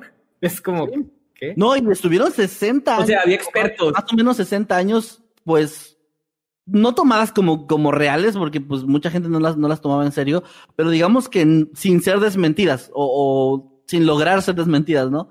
Es raro, no, no sé cómo funciona esto. Es, un caso muy curioso. De hecho, lo encontré porque estaba buscando como eh, esos casos de la historia que hayan sido como desmentidos o como fraudes eh, de este tipo. Y fue el que quise eh, venir a traer porque se me hizo muy impresionante la forma en la que no es ni siquiera algo tan creíble. Les decía, son hadas, o sea, estás hablando de algo, es como decir, bueno, duendes, pues sí hay videos de duendes también, o sea, no sé. Tomadas con papas. La gente cree en cosas muy raras y estas fotografías, por, aunque no lo crean, estuvieron 60 años sin ser desmentidas hasta que las mismas chicas dijeron, ah, era puro pedo. Bueno, Cualquiera con verla y sería. nos, nos dio pena el señor que se emocionaba y, y no dijimos nada. Ay, no. Ajá, sí, pues, imagínense así como la niña, ay, qué pena ajena del señor, este, todo emocionado. Era, eran las niñas como, güey, era puro pedo. Pero bueno, a ver, quiero aclarar algo aquí, gente. O sea, no estoy, o sea, nos estamos riendo de la situación y todo, pero respeto mucho a Arthur, como sobre todo como es- escritor, era un gran escritor, era un, un, un hombre que de verdad eh, revolucionó todo un género de escritura y todo eso. Entonces, no, no lo vayan a tomar como que una ofensa ni nada, es, es un chiste, ya. Sí. Pero el vato creía que en las hadas. Así que ahí termina El termina el, el caso que nos trae eh, en esta ocasión el señor Kevin García tema. Gracias, Kevin. Estuvo, estuvo muy interesante y nos dio para platicar. Gracias. así que gracias por, gracias por eso. Gente, gracias por enviar sus superchats y sus comentarios. Olvidamos mencionar, como siempre al inicio, que vamos a estarlos leyendo hasta el final de esta de este dije. episodio cuando terminemos de dar todos los temas. Sí, sí, dije. ¿Ah, sí? No te escuché, no te No, puse ya sé. Fíjate, qué mal. Quedé. Bueno, señor Jimmy, Bueno, es, Jimmy, ¿qué nos trae usted en esta ocasión? es curioso porque ah, lo tengo que decir y lo voy a decir, no me importa. Se brincaron mi turno, yo era el segundo en dar mi tema, según habíamos acordado antes de Ah. comenzar. Ah, qué raro, yo pensé que ustedes se habían puesto de acuerdo como de que, oye, no estoy listo con mis notas o algo a Manuel para que dijera que voy yo. No. Por eso yo- no dije nada. Yo, tam- yo tampoco dije nada. Quedé por no dos. interrumpir. Emanuel viene, viene on fire. Jimmy, hoy. ¿qué nos traes esta noche? Bueno, ya que me Espera, tocó ser espera, el... espera. ¿Te das cuenta que ya pasó de interrumpirte a brincarte? O sea, a rato, va, a rato ni te va a mencionar en el inicio ni nada y va. Bueno, ya acabamos los temas, adiós. Al, al rato, Como al rato siempre, mi señor señor Kevin me va a García y invitar yo. la llamada. Ajá. ¿Olvidaste algo? No es cierto, no, Jimmy, si lo olvidaste significa que no es importante. bueno, No, Jimmy, sabes que te quiero mucho de manera no sexual, a menos que tú quieras. Continúa con tu tema. bueno, voy a continuar con mi tema. Bueno, mi tema es muy interesante y como les dije al inicio, es uno que me cautivó, es uno que me, que me pareció muy, muy interesante y en serio que ya quiero compartirlo con ustedes. Vamos a hablar de algo de historia, algo histórico, algo que pasó en verdad, algo que pese a que los datos no son tan, no, no, no, ah, que no sean de confianza, sino que ya ha pasado mucho tiempo y algunos pueden llegar a ser imprecisos debido a esta misma razón. Vamos a hablar de Henry Avery. ¿No habían escuchado nunca antes de un pirata llamado Henry Avery? Ah, sí, en el Mm. juego de Uncharted 4, creo que la historia principal va alrededor de él, ¿no? Sí, exactamente. Y lo fascinante es que esto no fue algo que quienes hicieron ese juego se hayan inventado, ¿no? Esto, esto fue algo que ocurrió en la vida real y la historia real es muy, muy interesante, aunque sí hay muchas diferencias en lo que viene en el juego y lo que sucedió en la vida real. Así que eso es lo que yo les vengo a compartir el día de hoy. La historia de Henry Avery, el pirata más rico y exitoso de la historia. Vamos a comenzar. Ok. Se cree que Henry Avery Chipeaba. Perdón, ¿le ponía chips a los, a los PlayStations o qué hacía? Jimmy ya se fue para los que están en Spotify. Se fue y no va a volver nunca. ya estoy harto. Perdón, Jimmy. Ya tenía, tenía varias semanas sin interrumpirte. Perdóname. No es cierto. ¿Qué pedo, bicho mentiroso? Pues yo lo, pues yo lo sentí eterno. Wow. Bueno, ya comienzo a pensar que esto ya no es una broma. Esto ya no es divertido, es triste. ok, retomemos el tema. Se cree que Henry Avery nació entre los años 1653 y 1659 en Inglaterra. Como ya dijimos, llegó a ser el pirata más exitoso de la historia y es él quien definió la época dorada de los piratas. Todas estas películas que hemos visto sobre piratas, bueno, no tantas, pero Piratas del Caribe fue muy grande y así. Bueno, todo eso está, está inspirado en las hazañas de este señor pirata del cual estamos a punto de hablar. No se tiene mucho conocimiento de su vida previo a, de lo, a lo que se conoce. Es como, me gusta pensar que es como, como con Bane, ¿no? Que, que dijo en la película de Christopher Nolan que a nadie le importó su vida antes de que se pusiera la máscara. Bueno, a nadie le importó Henry Avery antes de que se volviera pirata. En el año 1688, cuando esta persona tenía 29 años, o sea, no comenzó de muy joven, había una guerra entre Inglaterra y Francia. Entonces, Henry Avery zarpó y salió a, los mares para servir en diversos buques comerciales y también de guerra, donde aprendería todo sobre la vida en alta mar. En 1694, Avery se hizo con el puesto de primer oficial del barco corsario español llamado Charles II. Para los que no sepan qué es corsario, básicamente es, es como se denomina a, a una embarcación y también a una persona que tiene cierto permiso para robar y asaltar buques y, y todo ese tipo de cosas de, de, naciones enemigas, ¿no? Como piratas legales, vamos a pensarlo así, como piratas en la legalidad, con permiso, uh -huh. que se dedican a robar a, a, otras naciones. Serían diputados para que lo entiendan en, en nuestra época. Algo así. Gente con permiso para desfalcarnos. en cierto punto, en cierto punto, los tripulantes de este buque se mostraron extremadamente inconformes con el trato que recibían por parte del capitán, por lo que convencieron a Henry Avery de liderar un, un motín. Con esto ya podemos intuir que este, esta persona, este hombre, Henry Avery, tenía aptitudes de líder y tenía cierto carisma que cautivaba a los tripulantes de, de este buque porque lo querían a él de líder, querían que él fuera quien, quien hiciera todo, todo, el, todo el motín. Y lo hicieron, lo realizaron con éxito. Tomaron la nave y la renombraron como The Fancy, el lujoso. Así es como pasó a llamarse el barco después del, del motín. Okay. Y después de eso decidieron navegar por su cuenta, por ende haciéndose piratas ya como tal. Durante los siguientes meses robaron diferentes mercaderes ingleses y holandeses en las costas de África. Ellos no perdían su tiempo. Así que imagínense teniendo su propio puesto de, yo qué sé, vendes carnada para peces en la costa, en las costas de África y estás bien, bien tranquilo, ¿no? Va empezando el día, piensas que va a ser un buen día y de repente ves a, a un barco llegando y se bajan un montón de, de, piratas y te roban todo de la nada. Bueno, eso es lo que hacía básicamente Henry Avery en sus inicios cuando comenzó a ser un, un capitán pirata. Suena como vender algo en Tepito o algo así. bueno, él mandó un mensaje, de hecho, él mandó un mensaje a, los ingleses, a, todo, a todos aquellos que tuvieran barcos bajo la bandera inglesa, en el cual decía que no tenía nada que temer si eran de Inglaterra, porque él solamente iba a robar barcos ex extranjeros, ¿no? O sea, bueno, no extranjeros porque eran aguas que es donde había de muchos países, pero él no iba a robar gente, gente de Inglaterra, eso era lo que él quería dar a entender. Obviamente esto era mentira, robaba a todos, solamente era como una, una carnada, ¿no? Como para decir, ah, es Henry Avery, no pasa nada, dijo que no iba a robar ingleses y ¡pum! robaba. Eso Se ganaba la gente el güey. Pues sí, como, como mencionamos, él tenía cierto carisma con la gente. Después de todo, es un capitán pirata y no, no cualquier capitán pirata. La tripulación fue a Madagascar después de cierto tiempo, lugar el cual en esos tiempos era un sitio sin ley, donde muchos piratas de diversas partes del territorio se refugiaban y se reabastecían. Como la isla de Tortuga en Piratas del Caribe, algo, algo parecido. Ah, ajá. Sí, sí, el sí. concepto es parecido. Hay como mucha inspiración, ¿no? En esas películas, me imagino. De él, sí. Sí, sí. Las historias de este hombre.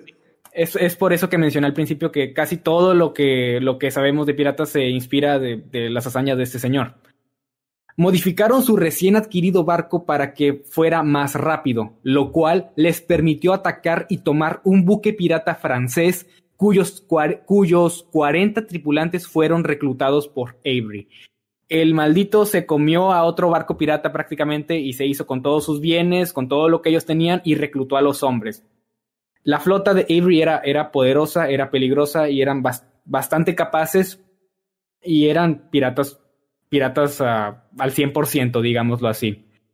Después de, de hacer esto con éxito, eh, la tripulación se dirigió al norte, donde se reunieron con otros señores piratas con la esperanza de robar a una gran flota de barcos de procedencia india, los cuales transportaban una cantidad inconmensurable de bienes valiosos, más que nada metales raros como oro, plata y todo ese tipo de, de cosas preciosas que valen un montón de dinero ellos sabían que iban a hacer un recorrido porque hasta donde yo sé era algo anual que hacían los, los, la gente de la India. En ese tiempo no se llamaban, no, no eran de la India, tenían otro nombre, no recuerdo cuál era el nombre, pero es lo que es hoy es India, ¿verdad? Ellos uh -huh. tenían como un recorrido anual donde transportaban un montón de dinero, bueno, no dinero, pero un montón de tesoros y los piratas sabían de eso y se estaban ag- aglomerando muchos de esos piratas, o sea, diferentes, digamos como los, los Vengadores, pero los, los, los Piradores o algo así. O sea, una reunión de piratas prácticamente, y se reunieron con la intención de robar a esta flota india que transportaba un montón de tesoros. Y en julio de 1695, esta esperanza pasó a ser una realidad, cuando la flota india cayó en una trampa de los piratas. Eran alrededor de seis barcos piratas contra no sé qué, cuántos eran ah, por parte de, la gente de la India, pero no estaban muy bien preparados, digamos, porque la batalla no fue muy balanceada. Básicamente los dominaron totalmente los, los eh, hombres estos salvajes, tomaron todo el motín y robaron lo que se estima que es hoy una cantidad de 108 millones de dólares. Quizás, bueno, sí es mucho, incluso ahorita es mucho, obviamente, pero, pero in- en esos tiempos era todavía más, o sea, básicamente se pasó a ser el hombre más rico del mundo, Henry Wow. Avery. Pero recordemos esto, él no lo hizo solo, acabamos de decir que se reunió con otros señores piratas, era un total de seis barcos.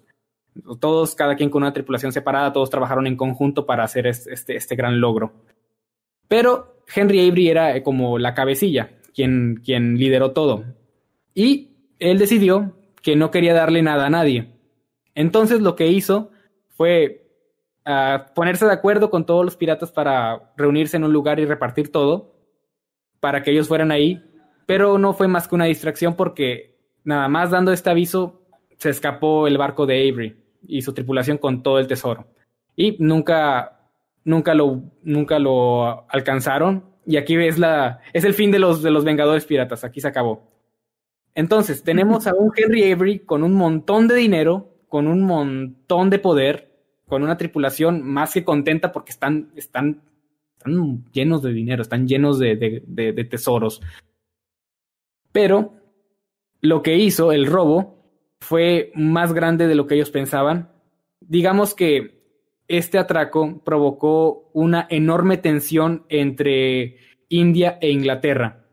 Es, este robo, este, es- la ausencia de este dinero hizo, provocó mucha tensión entre ellos porque recordemos que Henry es- es de Inglaterra, ¿no? Y además de ser la persona más rica del mundo, Avery también pasó a ser la persona más buscada del mundo. Se hizo una búsqueda exhaustiva buscando a, a la tripulación. Y aquí es donde volvemos a la perspectiva de Henry Avery. Ellos llegaron a la isla de New Providence, la isla más conocida de las Bahamas. Fueron allá a ocultarse. Y el capitán pirata sobornó al gobernador Nicholas Trott para que les diera protección a él y a sus hombres y a su, tes- y a su tesoro. Eran muy ricos, así que comprar a un gobernador no era algo tan difícil.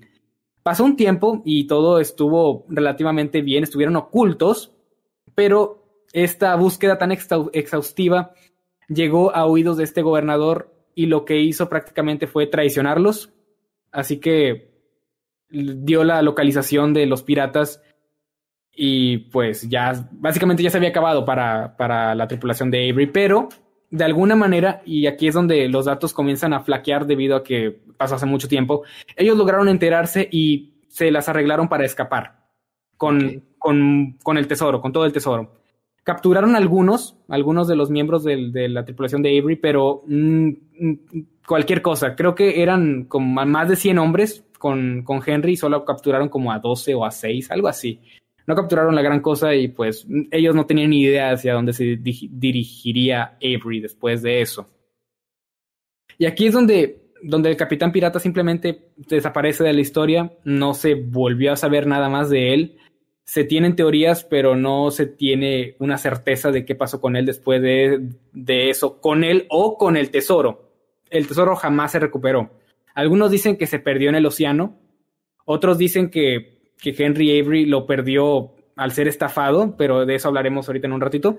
El punto es que la tripulación escapó y tuvieron que separarse, porque supon- supongamos que estaban en un barco muy grande y eran un, blanco fácil estando juntos, así que todos se separaron. No sabemos cómo, cómo se habrá repartido el dinero, pero si se separaron, significa que cada quien obtuvo algo, si se separaron en buen plan. Y es aquí donde todo se vuelve bastante borroso y no se sabe qué pasó realmente con Henry Avery a partir de este punto. A ver, es que, es que estaba tratando de recordar el nombre de, de una persona que, que era que era como una eminencia antes en lo que venía siendo eh, el dar teorías de qué pasaba. No me recuerdo el nombre de la persona, pero esta persona dijo que, que, que él creía que Henry Avery fue despojado de todo su tesoro, que lo perdió al ser estafado en, en algún tipo de apuesta, y él murió siendo pobre en. Inglaterra. Entonces, esto es lo que se cree que pasó con, con Henry Avery. Es una de las teorías que simplemente murió pobre al perder todo su tesoro. Otros dicen que logró retirarse en Madagascar y que se perdió ahí, pero, no se- pero eso no explicaría dónde está, el no, dónde está el tesoro. El tesoro jamás se recuperó. Por eso es que hay gente que dice que se perdió en el océano de alguna manera después de que, es, de que la tripulación escapara de, de, las islas, de las Islas Bahamas. Y como todo en la vida real suele ser algo decepcionante porque no hay conclusión aquí. Henry se perdió, se perdió en la historia. Yo creo Y que pues- podría también con tanto dinero. Perdón, perdón, Jimmy. No, no, no, sí, sí. Es donde les iba a preguntar. ¿Qué Eh, que yo creo que también con tanto dinero bien podría haberse cambiado de identidad, ¿no? Como vuelto a empezar en algún lugar súper lejano y cambiarse el nombre, el apellido y tener ahí una, una vida con todos los lujos que quisiera, tal vez, no sé, incluso su descendencia tal vez aún es rica y con otro apellido, ¿no? Así que los Rockefeller, en lugar de Rockefeller, a lo mejor son Avery. No sé, o sea, ya obviamente son mis teorías, pero igual creo que, por ejemplo, eso de que lo perdió todo, me suena más como a como a una consolación para la gente, ya que las autoridades no hicieron nada, así como Sí. no lo encontraron. Como de, no, no se ser. preocupen, seguro murió, seguro murió pobre. Porque realmente tampoco hay pruebas de eso, ¿no? O sea, no hay nada que, No hay que nada- haya nada concreto. su dinero. Y es lo Yo peor. prefiero porque pensar Después de tanto tiempo, los, los, la evidencia, lo- los reportes ya son bastante borrosos y no se tienen detalles. No se tienen detalles de cómo fue la vida de Avery antes de que fuera pirata. Así de, así de borroso está el caso. Es más que nada una leyenda y fue lo que inspiró a un montón de gente. Incluso en esos tiempos fue algo que, que inspiró a mucha gente a ser pirata. Mucha gente se hizo pirata tratando de ser como Henry Avery. Fue el Michael Jordan de los piratas. Algo así, algo así. Fue, fue muy grande, en ese- fue una leyenda. Y hasta, hasta cierto punto lo sigue siendo, sigue siendo una historia bastante intrigante, bastante fascinante de cómo robó semejante cantidad de dinero en una sola ocasión, de una sola vez, y nunca lo atraparon por eso. Todo un Esa es, rockstar. esa es la historia que yo les traigo, traigo el día de hoy. Está muy, Muy buena, bien, la verdad. Es una de esas leyendas. Sí, dejen sus teorías aquí en el chat o en el grupo donde ustedes quieran. Se me hace muy interesante esta, esta historia porque normalmente los piratas famosos o las leyendas famosas de, de personas como criminales tienden a terminar de forma trágica. Es como que generalmente pasa eso porque se arriesgan tanto que llega un punto en el que los atrapan o los matan o lo que sea. Pero este hombre fue un rockstar hasta, hasta el final de su historia. O sea, no solo engañó a un montón de piratas que también eran probablemente muy inteligentes, muy poderosos y malignos. que los engañó y además se fue con un montón de dinero y luego desapareció de la vista pública. Y, y- y, o sea, no creo que sea una persona que se haya, que no haya tenido un plan. O sea, estoy seguro que si planeó todo eso y pudo, pudo lograr todo eso, seguramente su plan sí funcionó, sí se escapó y como dice Manuel, estoy casi seguro que también que, que la historia es que se cambió el nombre, cambió su identidad, se fue a algún lugar súper lejano donde nadie lo conociera y ahí vivió el resto de su vida, ¿no? Es lo más lógico. Sí, probablemente después de pelear con George Washington pudo haber fundado una ciudad eh, junto a su amigo, junto a su amigo eh, Shelbyville. Pero bueno, bueno, no- y luego se separaron porque Shelbyville era norteño y él quería casarse con sus primos. Porque está muy una bueno. referencia para, para mi gente, para mi gente hermosa que le gustan los Simpsons. Y bueno, déjenos sus teorías, díganos qué creen ustedes que pasó con este señor, señor Don Pirata. Que se, encontró con, que bueno. se, se encontró con Davy Jones. se encontró con David, a lo mejor, o él era Davy Jones, ¿no? También puede ser. Podría También. ser.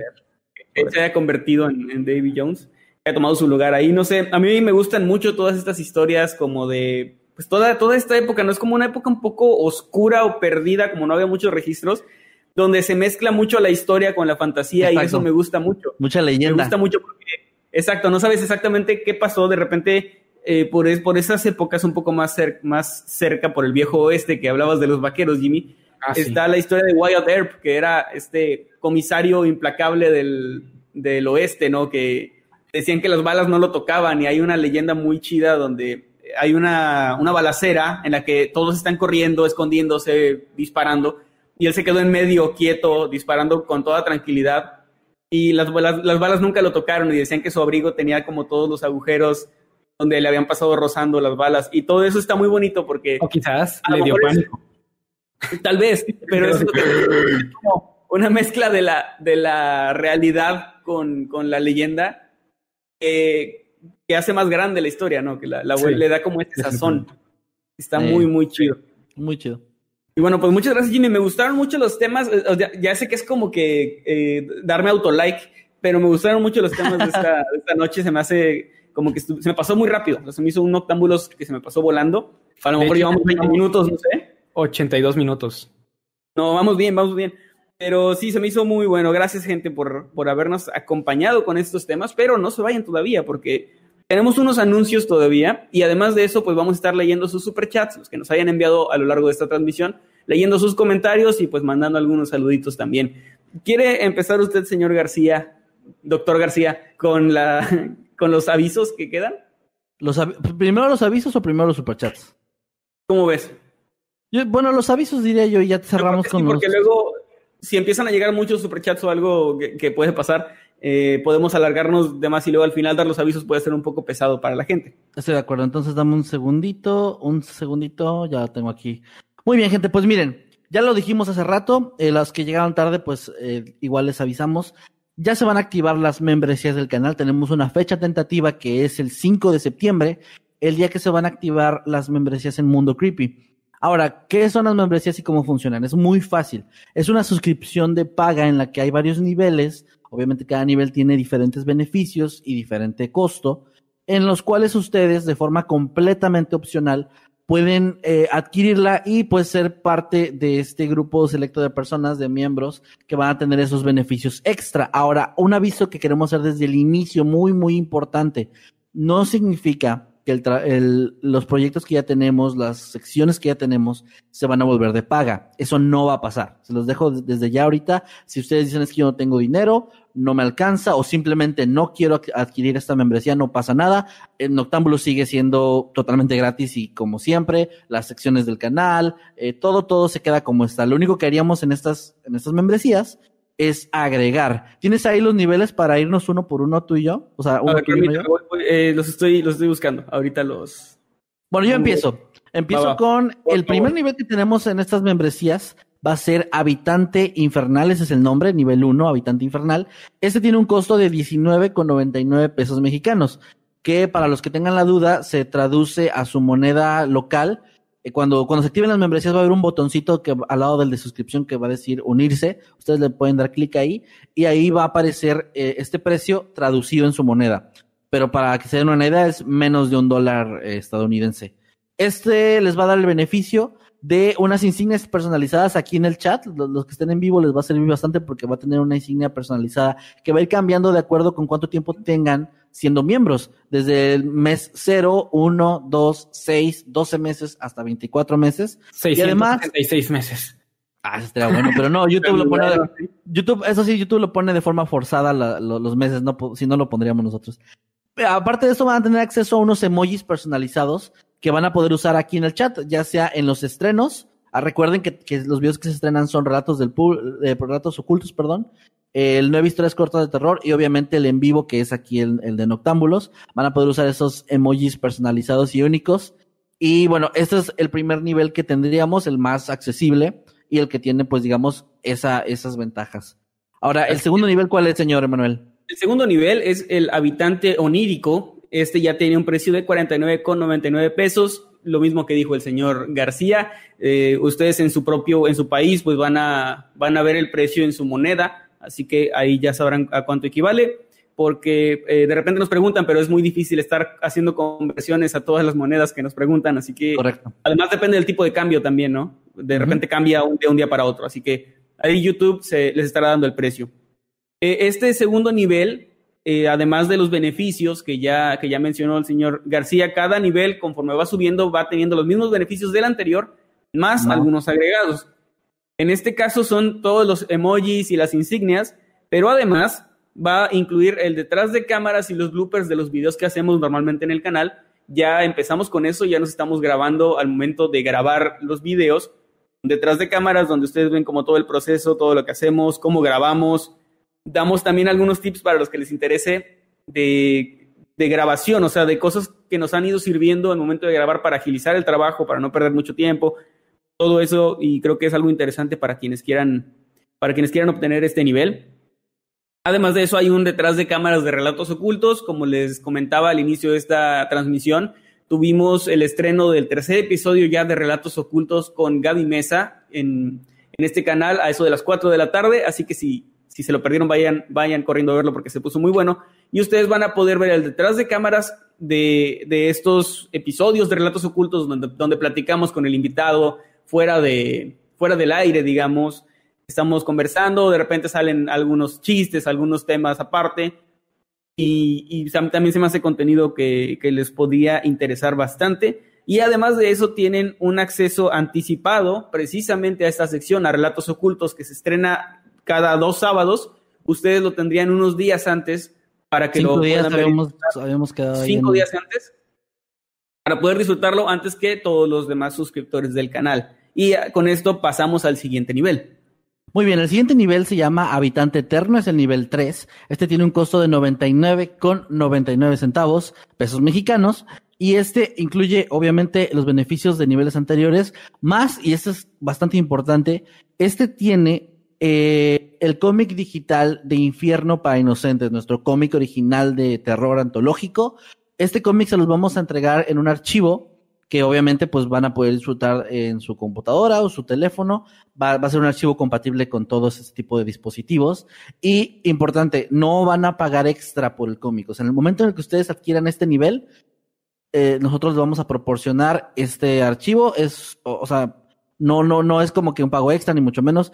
Ahí viene. Entonces, es, yo creo, al menos pienso que ya para eso, con eso solo vale la pena, pero además trae los beneficios extra de los niveles anteriores y acceso a una sección nueva del canal, una sección que va a ser completamente exclusiva, siempre no va a salir a la luz nunca, llamada Historias Perdidas. Historias Perdidas es, son historias de relatos del público, de los temas que manejamos en relatos del público, pero son historias que no quedaron en los videos. No necesariamente significa que sean malas historias, al contrario, muchas de estas historias son interesantes, pero pueden ser o muy largas o muy cortas o tocar temas muy fuertes, que también ha pasado que hay gente que nos manda cosas que de repente sabemos que YouTube nos desmonetizaría.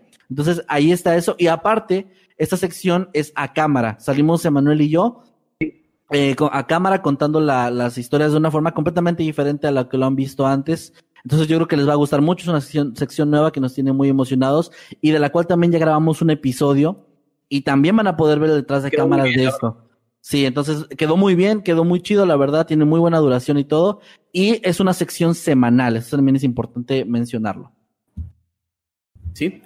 Con esto pasamos al último nivel, al más alto, que es Habitante Inmortal, el cual tiene un costo de 199,99. Ahora, eh, pongan atención en esto, es el nivel más alto, es el más caro que hay y cuesta menos de 200 pesos al mes, lo que quiere decir que son menos de 50 pesos a la semana. Por menos de 8 pesos al día, ustedes pueden tener acceso a estos beneficios. Es acceso obviamente a todos los beneficios anteriores de los niveles, pero además una videollamada exclusiva después de cada Noctámbulos, con los integrantes de Noctámbulos, obviamente, donde aquí, por ejemplo, estamos platicando con ustedes, donde los anuncios terminamos Noctámbulos, e inmediatamente a los miembros de este nivel les enviamos el enlace para que se unan a la llamada y puedan estar platicando aquí con, con Kevin, con Jimmy, conmigo, con Eddie. Y si nos quieren preguntar algo, si quieren decirnos algo, aportar sobre los temas, qué sé yo, lo que ustedes quieran, les mandemos un saludo, lo que, lo que ustedes necesiten. Aquí vamos a estar con ustedes en una videollamada exclusiva después de cada Noctámbulos. Esto quiere decir que es una llamada a la semana. Y eh, además de esto, les daremos acceso a una sección o a otra sección exclusiva para miembros llamada Los temas prohibidos. Más o menos como lo que les contaba Kevin de historias perdidas, solo que estos no son relatos del público. Estos son casos, ya sea de asesinos seriales, casos de terror, casos paranormales, pero que no podríamos subir en un video normal precisamente por el problema de la censura, de la desmonetización. porque no, no esperen tampoco gore y cosas súper fuertes, porque eso ya de plano YouTube lo, lo elimina. Simplemente son casos con un, con un plus de, de cosas mórbidas, un poco más de sangre, algo más de temas eh, fuertes que, que normalmente YouTube desmonetizaría, como dijo, como dijo Kevin. Así que este es el nivel más alto donde ustedes tienen, tomen en cuenta esto, tienen los temas prohibidos, temas más fuertes de lo común en, en video, ¿no? Casos, casos paranormales y esto. Tienen la videollamada exclusiva con los miembros de Noctámbulos, ¿sí, Kevin? Ah, bueno, eh, quería aclarar nada más, también esa sección es semanal, o sea, es uno por semana. Así es, una vez a la semana. Tienen esta sección, tienen la llamada exclusiva. Además, tienen el acceso a historias perdidas. Tienen el cómic digital de Infierno para Inocentes. Tienen también el acceso a relatos ocultos anticipado, el acceso a detrás de cámaras de relatos ocultos, detrás de cámaras de los videos, detrás de cámaras de, lo que hacemos en general. Tienen también las insignias personalizadas y los emojis. Los que tienen el nivel más alto tienen todo eso por menos de 8 pesos al día.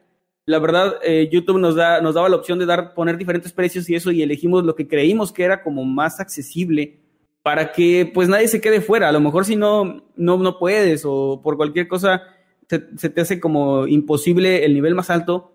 El nivel de, de habitante infernal cuesta 20 pesos, menos de 20 pesos al mes.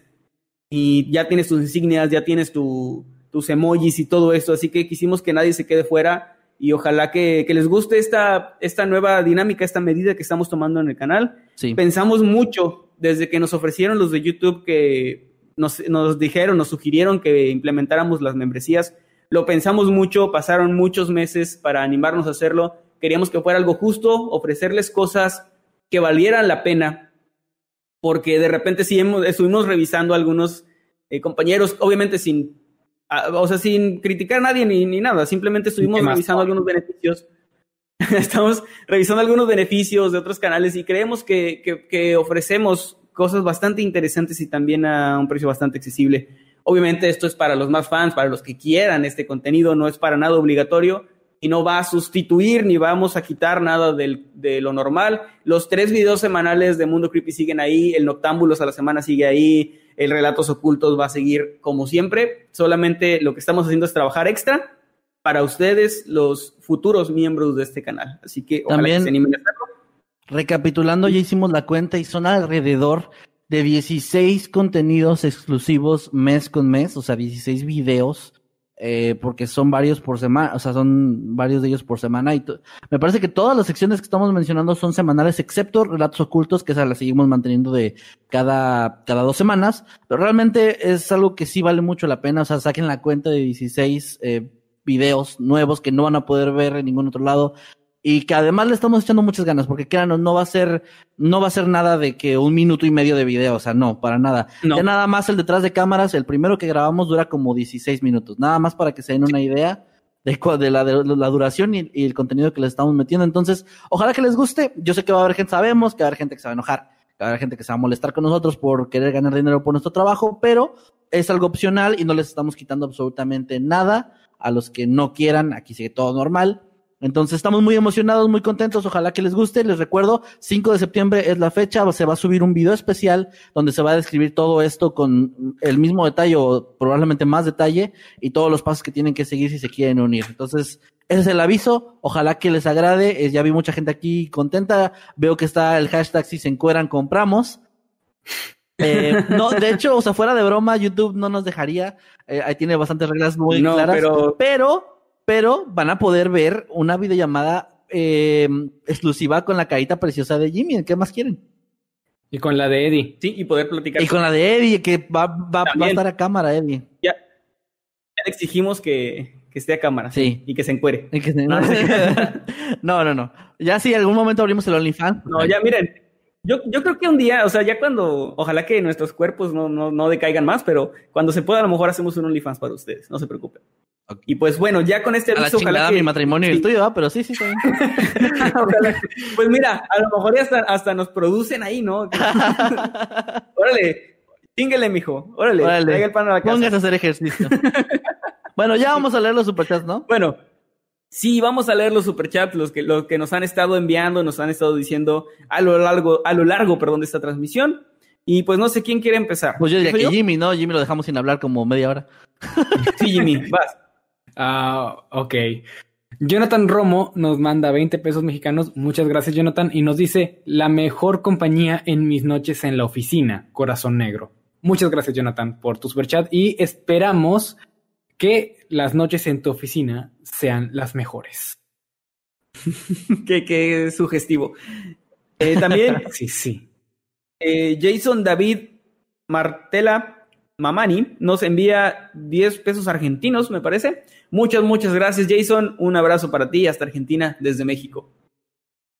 Aquí eh, también Ulises Guillén nos manda cinco, me parece que son dólares canadienses, y dice, excelente canal, los conocí con Fuego Eterno. Ojalá pudieran hacer más historias de Diego Davis matando a los otros 997 demonios. Muchas gracias, Ulises. ¿Algo que comentar, Emanuel? Pues me encantaría. Yo creo que desde hace mucho tengo ganas de retomar un poco el personaje, pero quiero hacerlo de una manera no forzada, porque el personaje ya cerró su arco, o sea, ya tiene un final. Tendría que ser como precuelas y bueno, habría que manejarlo con cuidado, porque también creo que no, no, debe- no quiero ser un sobreexplotador de mis propias historias. Sí. Pero sí me gustaría en un futuro, creo que cuando me, me sienta cómodo, lo, lo voy a hacer. Muy bien. Muy bien. Ok. Um, Dani Alex HZ nos manda 50 pesos mexicanos y nos dice: Saludos chicos y buenas noches. Espero poder hacerme miembro del canal. La verdad me hace mucha ilusión tener una llamada con ustedes. Muchas excelente. gracias, Dani, y qué chido que te haga ilusión. A nosotros también nos emociona mucho la idea. Creo que va a salir muy bien. La vamos a pasar muy bien en, en los after party de, no- de Noctámbulos. El After Solo para Noctámbulo. miembros. El after Noctámbulos. El no madrugadoctámbulos. Va a Pues es ser- que no- Noctámbulos ya significa eso, entonces. Sí. Post- no, Nadie bueno, ya. Bueno, muchas gracias. Bueno, de- de nuevo Jason David Martela nos envía eh, 20 pesos argentinos, muchas gracias, y da, pone un hashtag que dice todos con maquillaje. De hecho, eh, también aquí eh, hay algo ahí. había gente que Ajá, nos sí, estaba sí. comentando eh, que como ideas para el aniversario que podríamos venir disfrazados o algo así. Pues no estaría mal ver algo, ya lo platicamos en la semana. No sé, o sea, no sé si se va a poder porque también es... em, pues ahorita es complicado salir a algún lado a conseguir un disfraz o algo así, porque pues el contacto y todo eso, ¿no? Entonces no prometemos nada precisamente por, por esa parte de que muchos negocios siguen cerrados, pero algo especial haremos, no se preocupen. Y bueno, eh, continuando con el superchat, eh, muchas gracias Jason. Eh, tenemos aquí uno de Emma Belén Fernández Guevara que nos mandó cuatro dólares con 99. Eh, no, no, no mencionó nada, no agregó nada, pero muchas gracias por el apoyo, de verdad lo apreciamos muchísimo. Ok, ah, Axel San nos manda 20 pesos mexicanos y nos dice: Fuego eterno en película e historias del espacio. Carita con corazones. Muchas gracias, Me Axel. encantaría. La gente ama esa Pues saga, sí, me, en serio, me ¿eh? encantaría, me encantaría. Sí, a la gente le gusta mucho esa saga, así que yo creo que sí, ya me están dando ganas de hacer algo, pero también el tiempo de repente no, es suficiente. También Cierto. muchas gracias a John el Mamado, gran nombre. Ya, ya había mandado, ¿verdad? Porque sí me acuerdo de su nombre. Ya, ya, ya. Él nos manda despecitos, no nos dice nada, pero está mamadísimo el hijo de eso. También aquí Shirley Serrano Guerrero nos mandó, eh, me parece que son mil pesos, no, no sé, son costarricenses. pesos costarricenses, me parece. Y dice, me encanta son el pesos, programa. Sí, ¿verdad? No, es que es lo que no sabía, pero bueno, es moneda de Costa Rica. Eh, me encanta Hola. el programa. Salúdame, Jimmy, porfa, dice. Vas, Jimmy. Ok, a muchos, muchos saludos, Shirley. Espero que te haya gustado el podcast de hoy y ya descubrí que es un colón costarricense. Ya, pues, ya busqué. Colones. Colón, Gracias, perdón. Colones, colones costarricenses. Eso, muchos saludos, Shirley. Es lo que pasa cuando, cuando no has salido de tu país en tu perra vida, por eso no sé, perdón, chicos. Yes. Ya sé.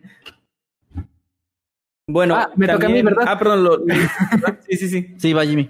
Ah, Diego Ramón Díaz Mendiola nos manda dos euros y nos dice, Jimmy, aunque te encierren en el sótano, te queremos. Ah, yo también los quiero, los quiero mucho a todos. Muchas gracias por estar aquí y muchas gracias, Diego, por tu superchat.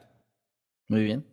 Y de nuevo, Diego Ramón Díaz Mendiola nos envía otros 5 euros. Muchas gracias. Y dice: Gracias. Jimmy sabe que Mundo Creepy no es real y está en su cabeza. Oh cielos, Jimmy, deja el arma. ya, ya no puedo más con esto. Lo que, lo que pasó fue que en el día de la entrevista Jimmy se tropezó, se pegó en la cabeza y está en coma todavía. Estoy, estoy, El, el estoy imaginando,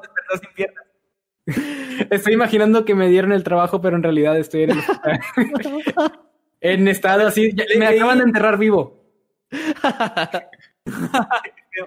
Leí el super chat, pues obviamente de manera normal, pero déjenme lo leo así como con más feeling, ya que sé lo que dice.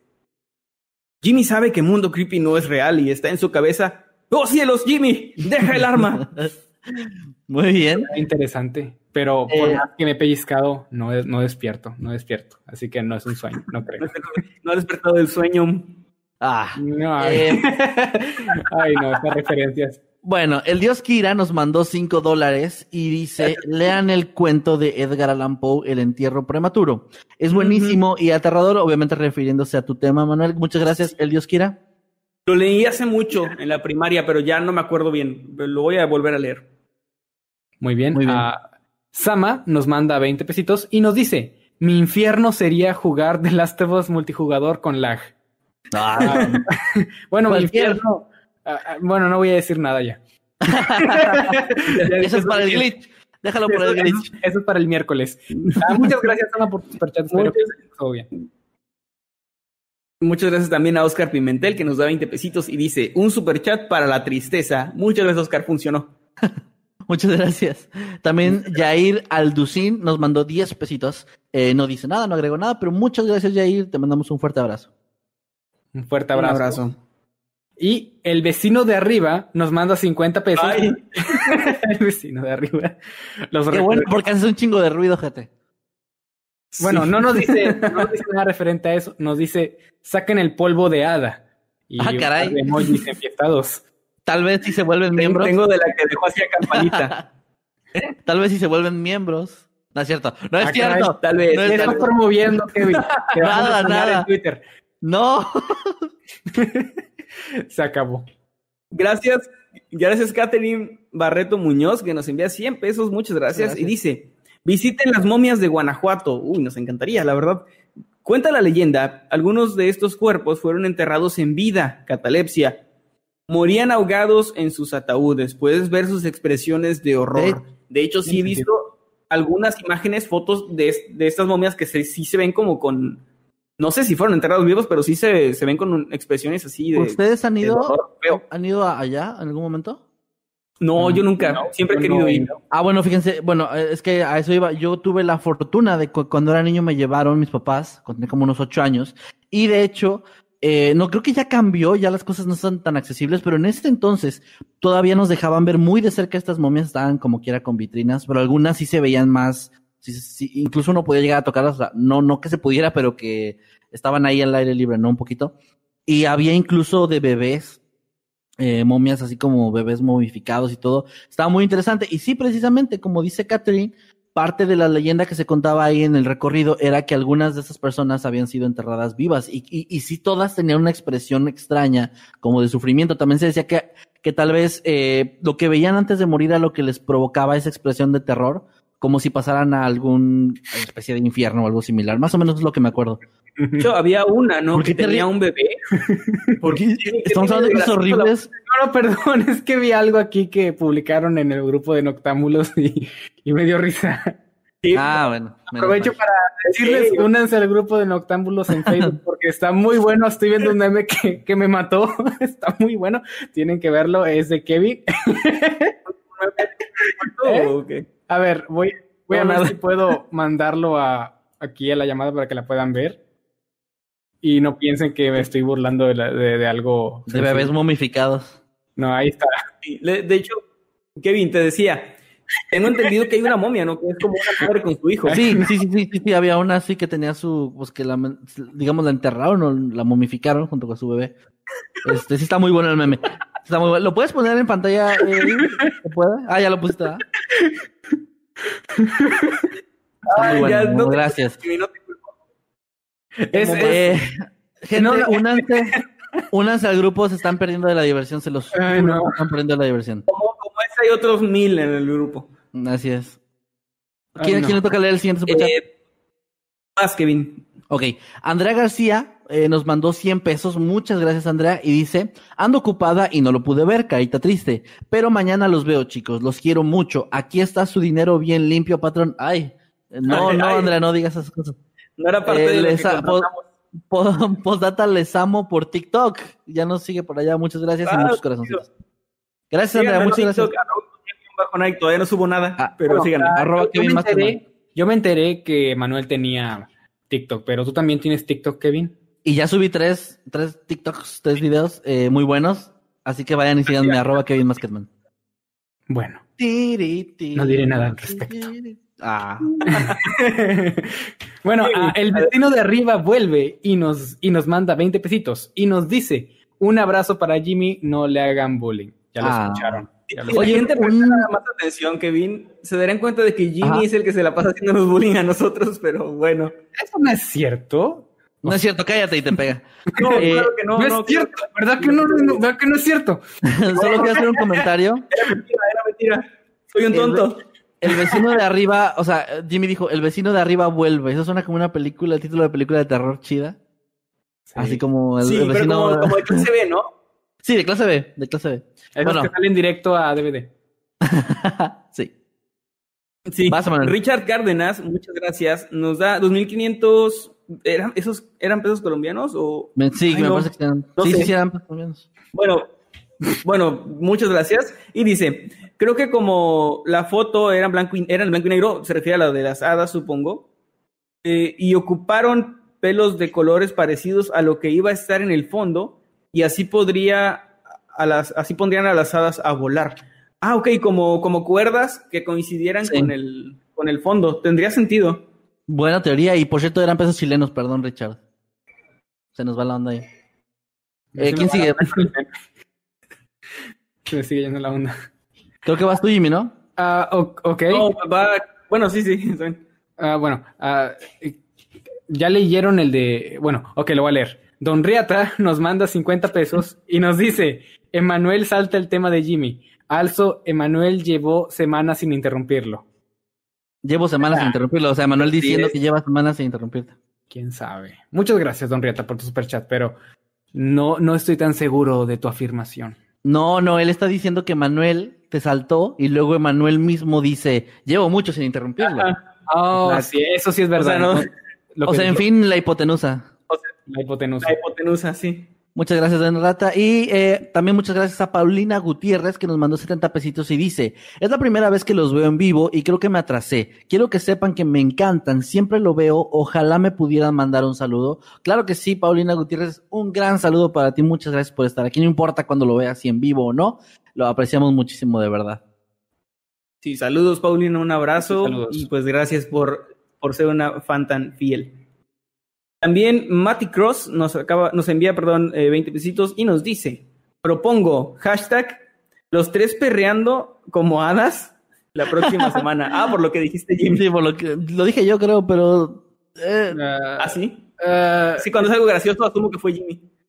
Ay, no. Ah, vete- soy un chiste carajo. para ti. Eso es todo lo que soy para ti, Emanuel. Un chiste. oye, mínimo déjame ser un gordo gracioso, o sea. Bueno, va Jimmy, lee el siguiente, por favor. sí, porque, a ver, ah, Sam Walker nos manda dos dólares. Muchas gracias, Sam. Y nos dice, Emanuel vive el norte. ¿Y las primas?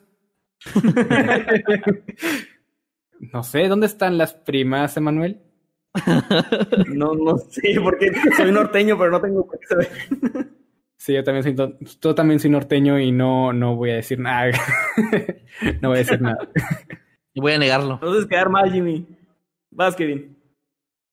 Cristian TM nos mandó 4 dólares con 99, ce- eh, bueno, 5 dólares. Y dice, cállate y toma mi dinero. Y Caritas riéndose. Pues muchas gracias, Cristian. Tomamos Gracias, tu dinero con mucho gusto.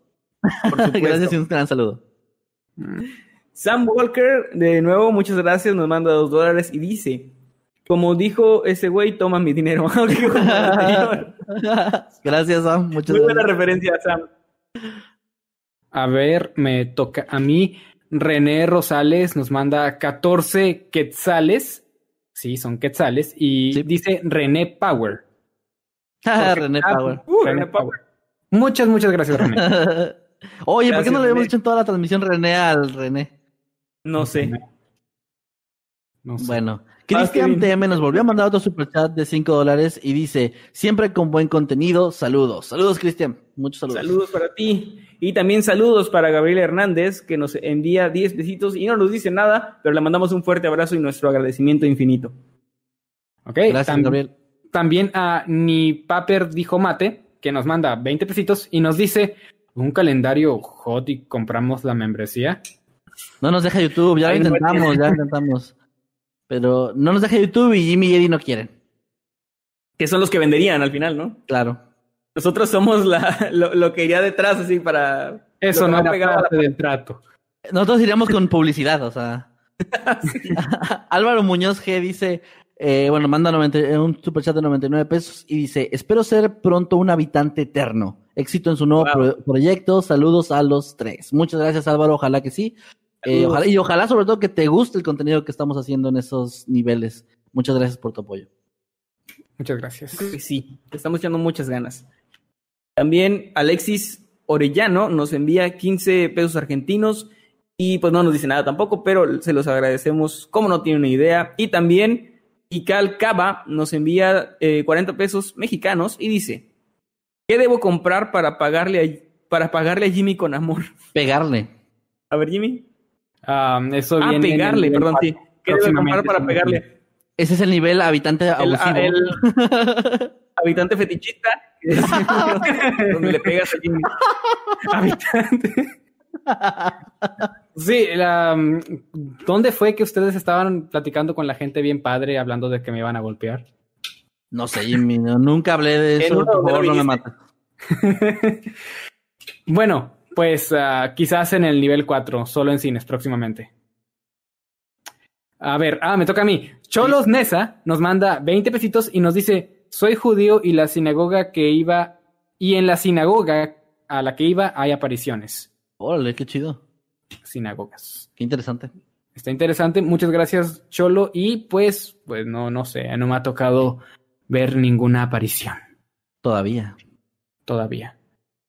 Bueno, Sí. Sam Walker nos mandó otro superchat de dos dólares y dice, saluden a Sony Side, hoy es su cumpleaños. De hecho, gracias Sam, yo estaba guardando el comentario ahorita para que terminaran los superchats, pero sí, Sony Side nos estaba comentando aquí en los, en, en el chat en vivo que es su cumpleaños y que sí, por favor, la podíamos felicitar. Así que muchas, muchas felicidades, Sony Side.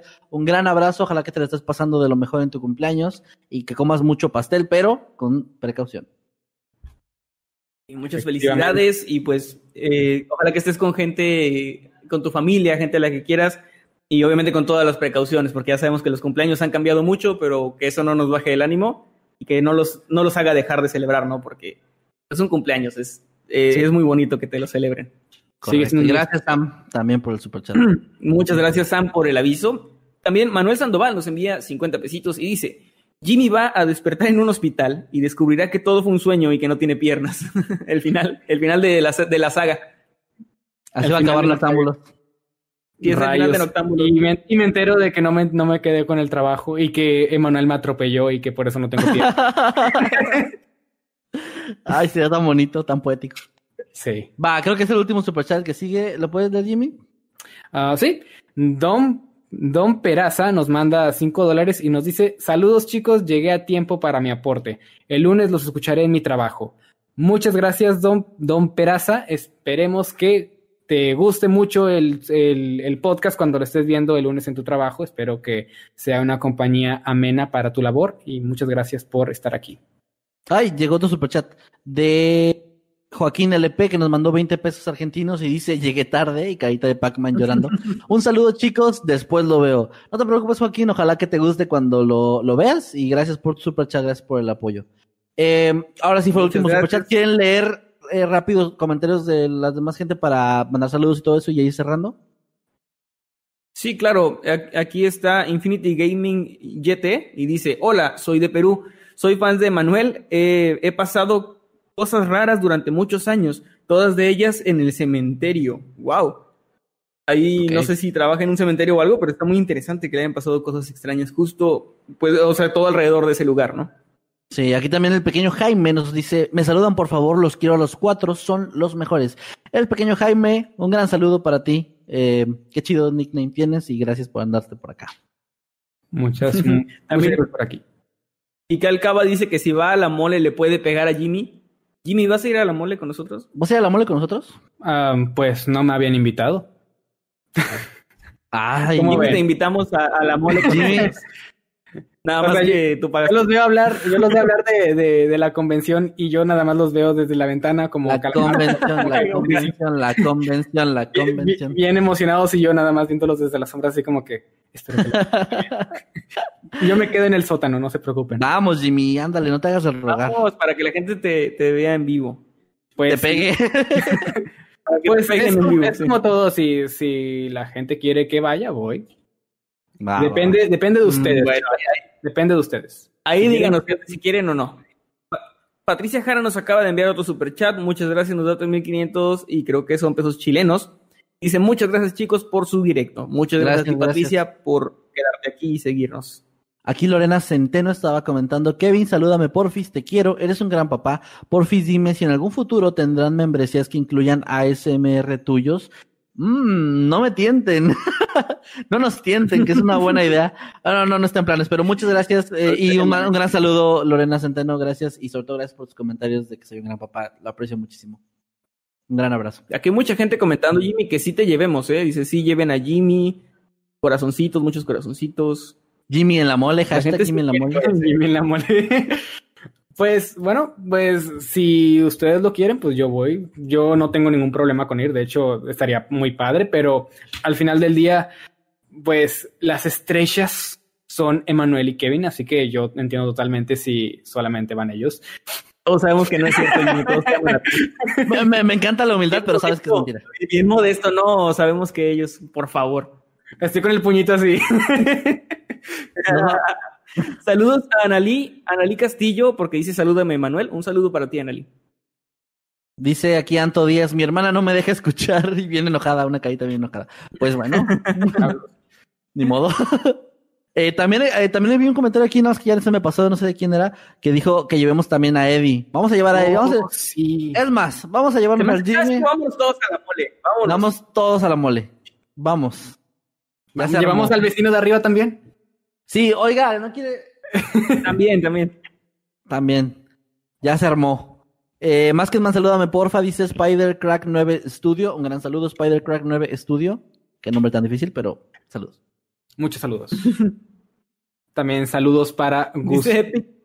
A ver, a ver. No, perdón, perdón, perdón. Gustaviu. Bueno, Muchos saludos para ti. Tú sabes quién eres. Porque no lo vuelvo a. Epic. Gamers dice que cuál es el nivel. Pregunta cuál es el nivel para obtener fotos de patas de Jimmy y Eddie. Ah, caray. El, el nivel fetichista estamos ya lo aquí con dijiste. el- el- fetichista lo mismo, el, nivel, el nivel de fetichista, como habíamos dicho. Habitante fetichista. Eso se está poniendo muy denso. Yo creo que ya nos vamos despidiendo, pero acaba de llegar otro Ajá. super chat del vecino de arriba. Dice, sí, sí, quiero ir. Pues vámonos, vecino, también. Es más, Vámonos, también, también nos Vámonos de. Oye, somos como. es Estamos, como el capítulo de Acapulco. eso es lo que iba a decir. Es lo que iba a decir. Yo soy Vámonos. el chavo. chao. Somos los de Chavo. Sí. Ah, más que más me puedes mandar un saludo, dice Jimena Garrido. Saludos, Jimena Garrido. Y pues bueno, eh, ya vámonos ahora sí, porque ya duramos mucho leyendo superchats y avisos y todo. Los atiborramos más de anuncios que de contenido de, de- de temas. Perdón. Perdón por eso. Pero bueno, ojalá que les haya gustado. Gracias. Eh, no se olviden los que nos están escuchando en Spotify de darnos follow, eso nos ayudaría muchísimo. Y también únanse al grupo de Noctámbulos, al de Habitantes de Mundo Creepy y al de Escuadrón Subnormal si les interesan también esos temas, porque el ambiente está muy, muy bueno, se los juro. Ahorita hay un torneo en, del de Escuadrón Subnormal donde alguien, un, un, un fan, un usuario nos puso en contra con Competir. votos a todos a competir por, por un concurso de popularidad que se puso muy bueno y estaba muy chido ahí en el, en el grupo Acabo del de Escuadrón. perder. Acabo de perder. No. Acaba de perder sorprendentemente Jimmy contra René, que nadie se lo esperaba. creí, yo creí que sí me iba a dar, o sea, que sí iba a morir yo de una manera muy cruel, pero no, murió muchos Jimmy. muchos dicen que es final, que fue final adelantada, eh, pero no sé. Fue adecuado. No, no sé, ya, ya veremos. Y pues Y bueno, bueno. gente, gracias por seguirnos. ¿Dónde lo encontramos, señor Maskedman, en sus redes sociales? Perdón, muchas ¿ibas gracias. a decir algo? Iba a decir exactamente eso de las redes. Eh, muchas gracias. Me pueden bien. encontrar como arroba Kevin Man, que- Kevin Man, Kevin Masketman. Kevin No, no, Es no, no, no, no sigan ese güey. Síganme a mí, síganme a mí. que me imaginé un superhéroe cholo, así Kevin Man.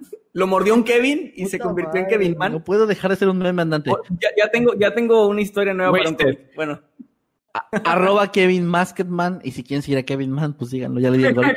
Eh, a ver, si hay un usuario llamado Kevin Man, lo voy a seguir. Voy a, voy a buscar a ver si hay un Kevin Man. puta madre, y estoy seguro que más gente va a ir a seguir a ese güey que, que a mí por decir que me sigan.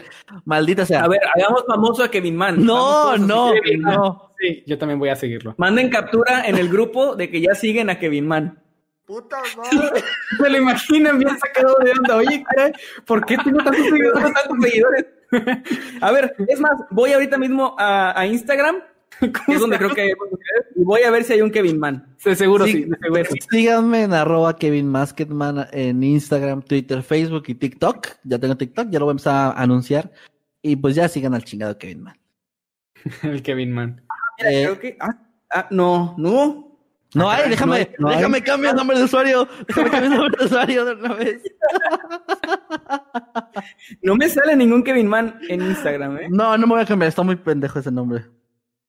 Pero quizás en, quizás en Twitter sí. A ver. A ver, vamos a Twitter, vamos a Twitter.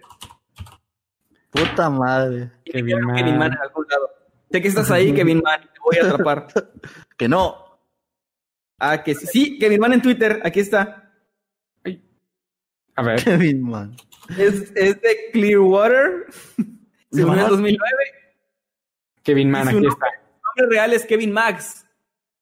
Kevin Max, pero se llama Kevin Man. Sigan todos, vamos, vamos a poner el link en la descripción. Mira, yo, yo ya lo sigo. Yo ya lo sigo. Kevin Man en Twitter. Y Van a a- Van a asustar a, un güey desde Clearwater. Déjenlo en Tiene, paz. tiene 20 seguidores. O sea, tiene 20. Hagámoslo llegar a 100, al menos. No mames. ¿Se imaginan que, o sea, él, él como, ¿por qué me sale tanta, tanta raza latina que me estás empezando a seguir? Mándenle el amor a todo que- a Kevin Man. Díganle, te queremos mucho. Díganle, te amo. Así. Pero en Ojalá español, no- para que se confunda. en- ¿eh? En español, sí. Bueno, maldita Voy a sea. recargar la página. Ya digan sus redes ustedes, por favor. A mí me encuentran tanto en Twitter, Twitter como en Instagram como arroba Emanuel-Night, Emanuel con doble M y Night de noche. Y pues ahí estoy en TikTok también como arroba Emanuel-Night. No he subido nada todavía, no sé si voy a subir algo, pero si algún día lo hago, síganme para que, para que les aparezca ahí. Señor eh, Jimmy, que sigue virgen de TikTok, díganos sus redes sociales. Ah, Caray, aguas con lo que ibas a decir, ¿eh? Me pueden encontrar tanto en Twitter como en Instagram como arroba LGMillet y Como también no, no como Kevin Man, como arroba LGMillet y me pueden encontrar en YouTube también como Little Jimmy donde subo contenido relacionado con videojuegos, así que si ese es un tema que les interesa, pues pueden ir a echar un vistazo a ver si hay algo que les guste. Y Kevin Man ya tiene 26 seguidores, se perfila, se perfila. Uf. 27. 27. A ver, gente. Ahí ¿cuántos estoy mo- somos estoy mostrando ahorita? la cámara. ¿Cuánta gente hay ahorita? Hagámoslo tendencia. Kevin Somos, somos 652 ahora mismo. Perdón, 555 ya. Pero este, se bajaron, se fueron todos. No, leí mal. 555, 100 personas. Ahí hay 100 personas que tienen Twitter que pueden seguir a Kevin Mann y hacerle el día a este señor. Ya ir- ay. seguidores, amigos. Ya lo estoy siguiendo también yo, chingue su madre. Arroba Kevin Mann en Twitter. No vamos a hacerlo llegar, vamos a hacerlo. Llegar a 100, a 100 seguidores, qué bonito, es algo bonito. Y bueno, yo, yo creo que ya no, ya no podemos alargar más esto porque no, no vamos a poder ver el desenlace de esto. Síganos. Síganos en los grupos oficiales, Noctámbulos Podcast, ahí en Facebook, Ah, también los habitantes de. Mundo Creepy. Y también estamos ahora en el nuevo grupo de Escuadrón Subnormal. En todos esos grupos nos pueden, nos pueden seguir. Cada uno tiene contenido diferente y muy variado, la verdad. Mundo Creepy es mucho más serio, como de terror y así. Noctámbulos es toda la onda que tenemos aquí nosotros, memes del podcast y todo eso. Lo de Kevin Mann, todo eso lo encuentran. 42 seguidores. 42, vamos bien, vamos bien. Vamos a hacerlo llegar a 100. Que se levante en la mañana y vea que ya tiene 100 seguidores. Entonces, este, A También, ver, perdón, a ver si no nos reporta o se ofende o algo. Ojalá que no. Yo le mando un saludo y un abrazo. Me disculpo desde, ahorita si se ofende porque lo hicimos llegar a 100 seguidores. Bueno, eh, en el grupo de Escuadrón Subnormal está todo el contenido, bueno, no todo el contenido, sino todo lo referente al contenido de nuestro canal secundario del mismo nombre, Escuadrón Sub- Subnormal, donde estamos subiendo podcast todos los días. Hay programas todos los días. El lunes tenemos el Güey Créeme con el señor Kevin García. El martes está Divagando, donde entrevisto, más bien platico con un invitado especial cada semana de temas que me gustan o que a lo mejor a ustedes también les van a gustar. El miércoles es miércoles del glitch con el señor eh, Little Genie y también está Masketman y el señor Ciudadano Z hablando de videojuegos, de algo que ellos aman, que les gusta mucho. Y yo no comparto y no comprendo y no sé qué pedo. No, no es cierto, no se crean, está muy chido. Está muy Gracias. chido, no se lo- el, el jueves tenemos Radiófilos, que es eh, nuestro nuevo, el nuevo podcast del señor Ramsés González y mío, donde hablamos de música, hablamos de, de una banda por episodio. Sí está chido. No vean el glitch, véanos a nosotros. Cosas chidas. No, esta, eh, re- recorremos la discografía de una de una banda o artista. También vamos a empezar a hablar de eventos de música y cosas como que referente a ese mundo. El viernes tenemos eh, Sin Máscaras ni Corbatas, que es como, como empezó ese canal, el el señor Kevin García y yo les hablamos de un tema de la semana totalmente relajados y siendo nosotros mismos. El sábado está Reset, perdón, el jueves también hay, hay clips de todos los, los podcasts de la semana, de lo mejor de los podcasts de la semana. El sábado está Reset con el señor Meme Parreño, algo más sobre la vida y sus tragedias, sobre las cosas cotidianas que pueden pasar, buenas o malas. Y el domingo cerramos, perdón, ah, siempre acabo de cenar cuando estoy aquí en, en Noctámbulos. El, el domingo, perdón, cerramos con un podcast del señor Ramsés González llamado El Sarcófago, donde nos habla de cultura pop, cómics, música y todo eso, eh, películas y todo eso junto. Y en este momento, el señor Kevin Mann tiene 63 seguidores. Dios. Tenía 20, le recuerdo que tenía 20 seguidores. Vamos Tenía muy 20. bien. Ya lleva más del doble. Gente, no sé, a ver, ¿cuántos somos ahorita? ¿Cuántos somos? 524. Somos 539 personas, por favor. Vayan y síganlo, hagámoslo llegar a 100 antes de que nos vayamos. a- o no sé, no quiero alargar tanto esto. Kevin Mann estaba por ti. bueno, creo que ya no hay más anuncios. Trato de alargar más Si no, si no me cayeron ahorita 40 seguidores extra a mí, voy a estar muy decepcionado con ustedes. Oye, nunca- a nosotros nunca nos siguen así, ¿eh? No, pues no. Una vez ya que están por ahí, una seguidilla, no hay un, un clic. Bueno, También a Eddie. pues muchas gracias, gente. ¿Sí? También a Eddie. También a Eddie arroba- en todas las redes sociales. Exactamente. Ahí lo pueden encontrar. Nos vamos, gente. Gracias por habernos acompañado. Estuvo muy divertido. Esto se, se hizo un mame al final que no, que no pensamos. Vayan a, a Noctámbulos Podcast en Facebook para mantenerse actualizados del proyecto Kevin Mann. Vamos a ver si este señor logró llegar a los 100 seguidores. Los mantendremos al tanto por allá, porque por aquí no sé cuánto más vaya a tardar. Así que espero que estén muy bien. Recuerden que cada sábado es sábado de Noctámbulos. A las 8 de la noche comenzamos. Y pues nos vemos la próxima semana con más temas y más cosas interesantes y más Kevin Mans. Adiós. Chao. Bye. Síganme Kevin. también, síganme, no sean así. es mi karma por lo de René de la semana pasada.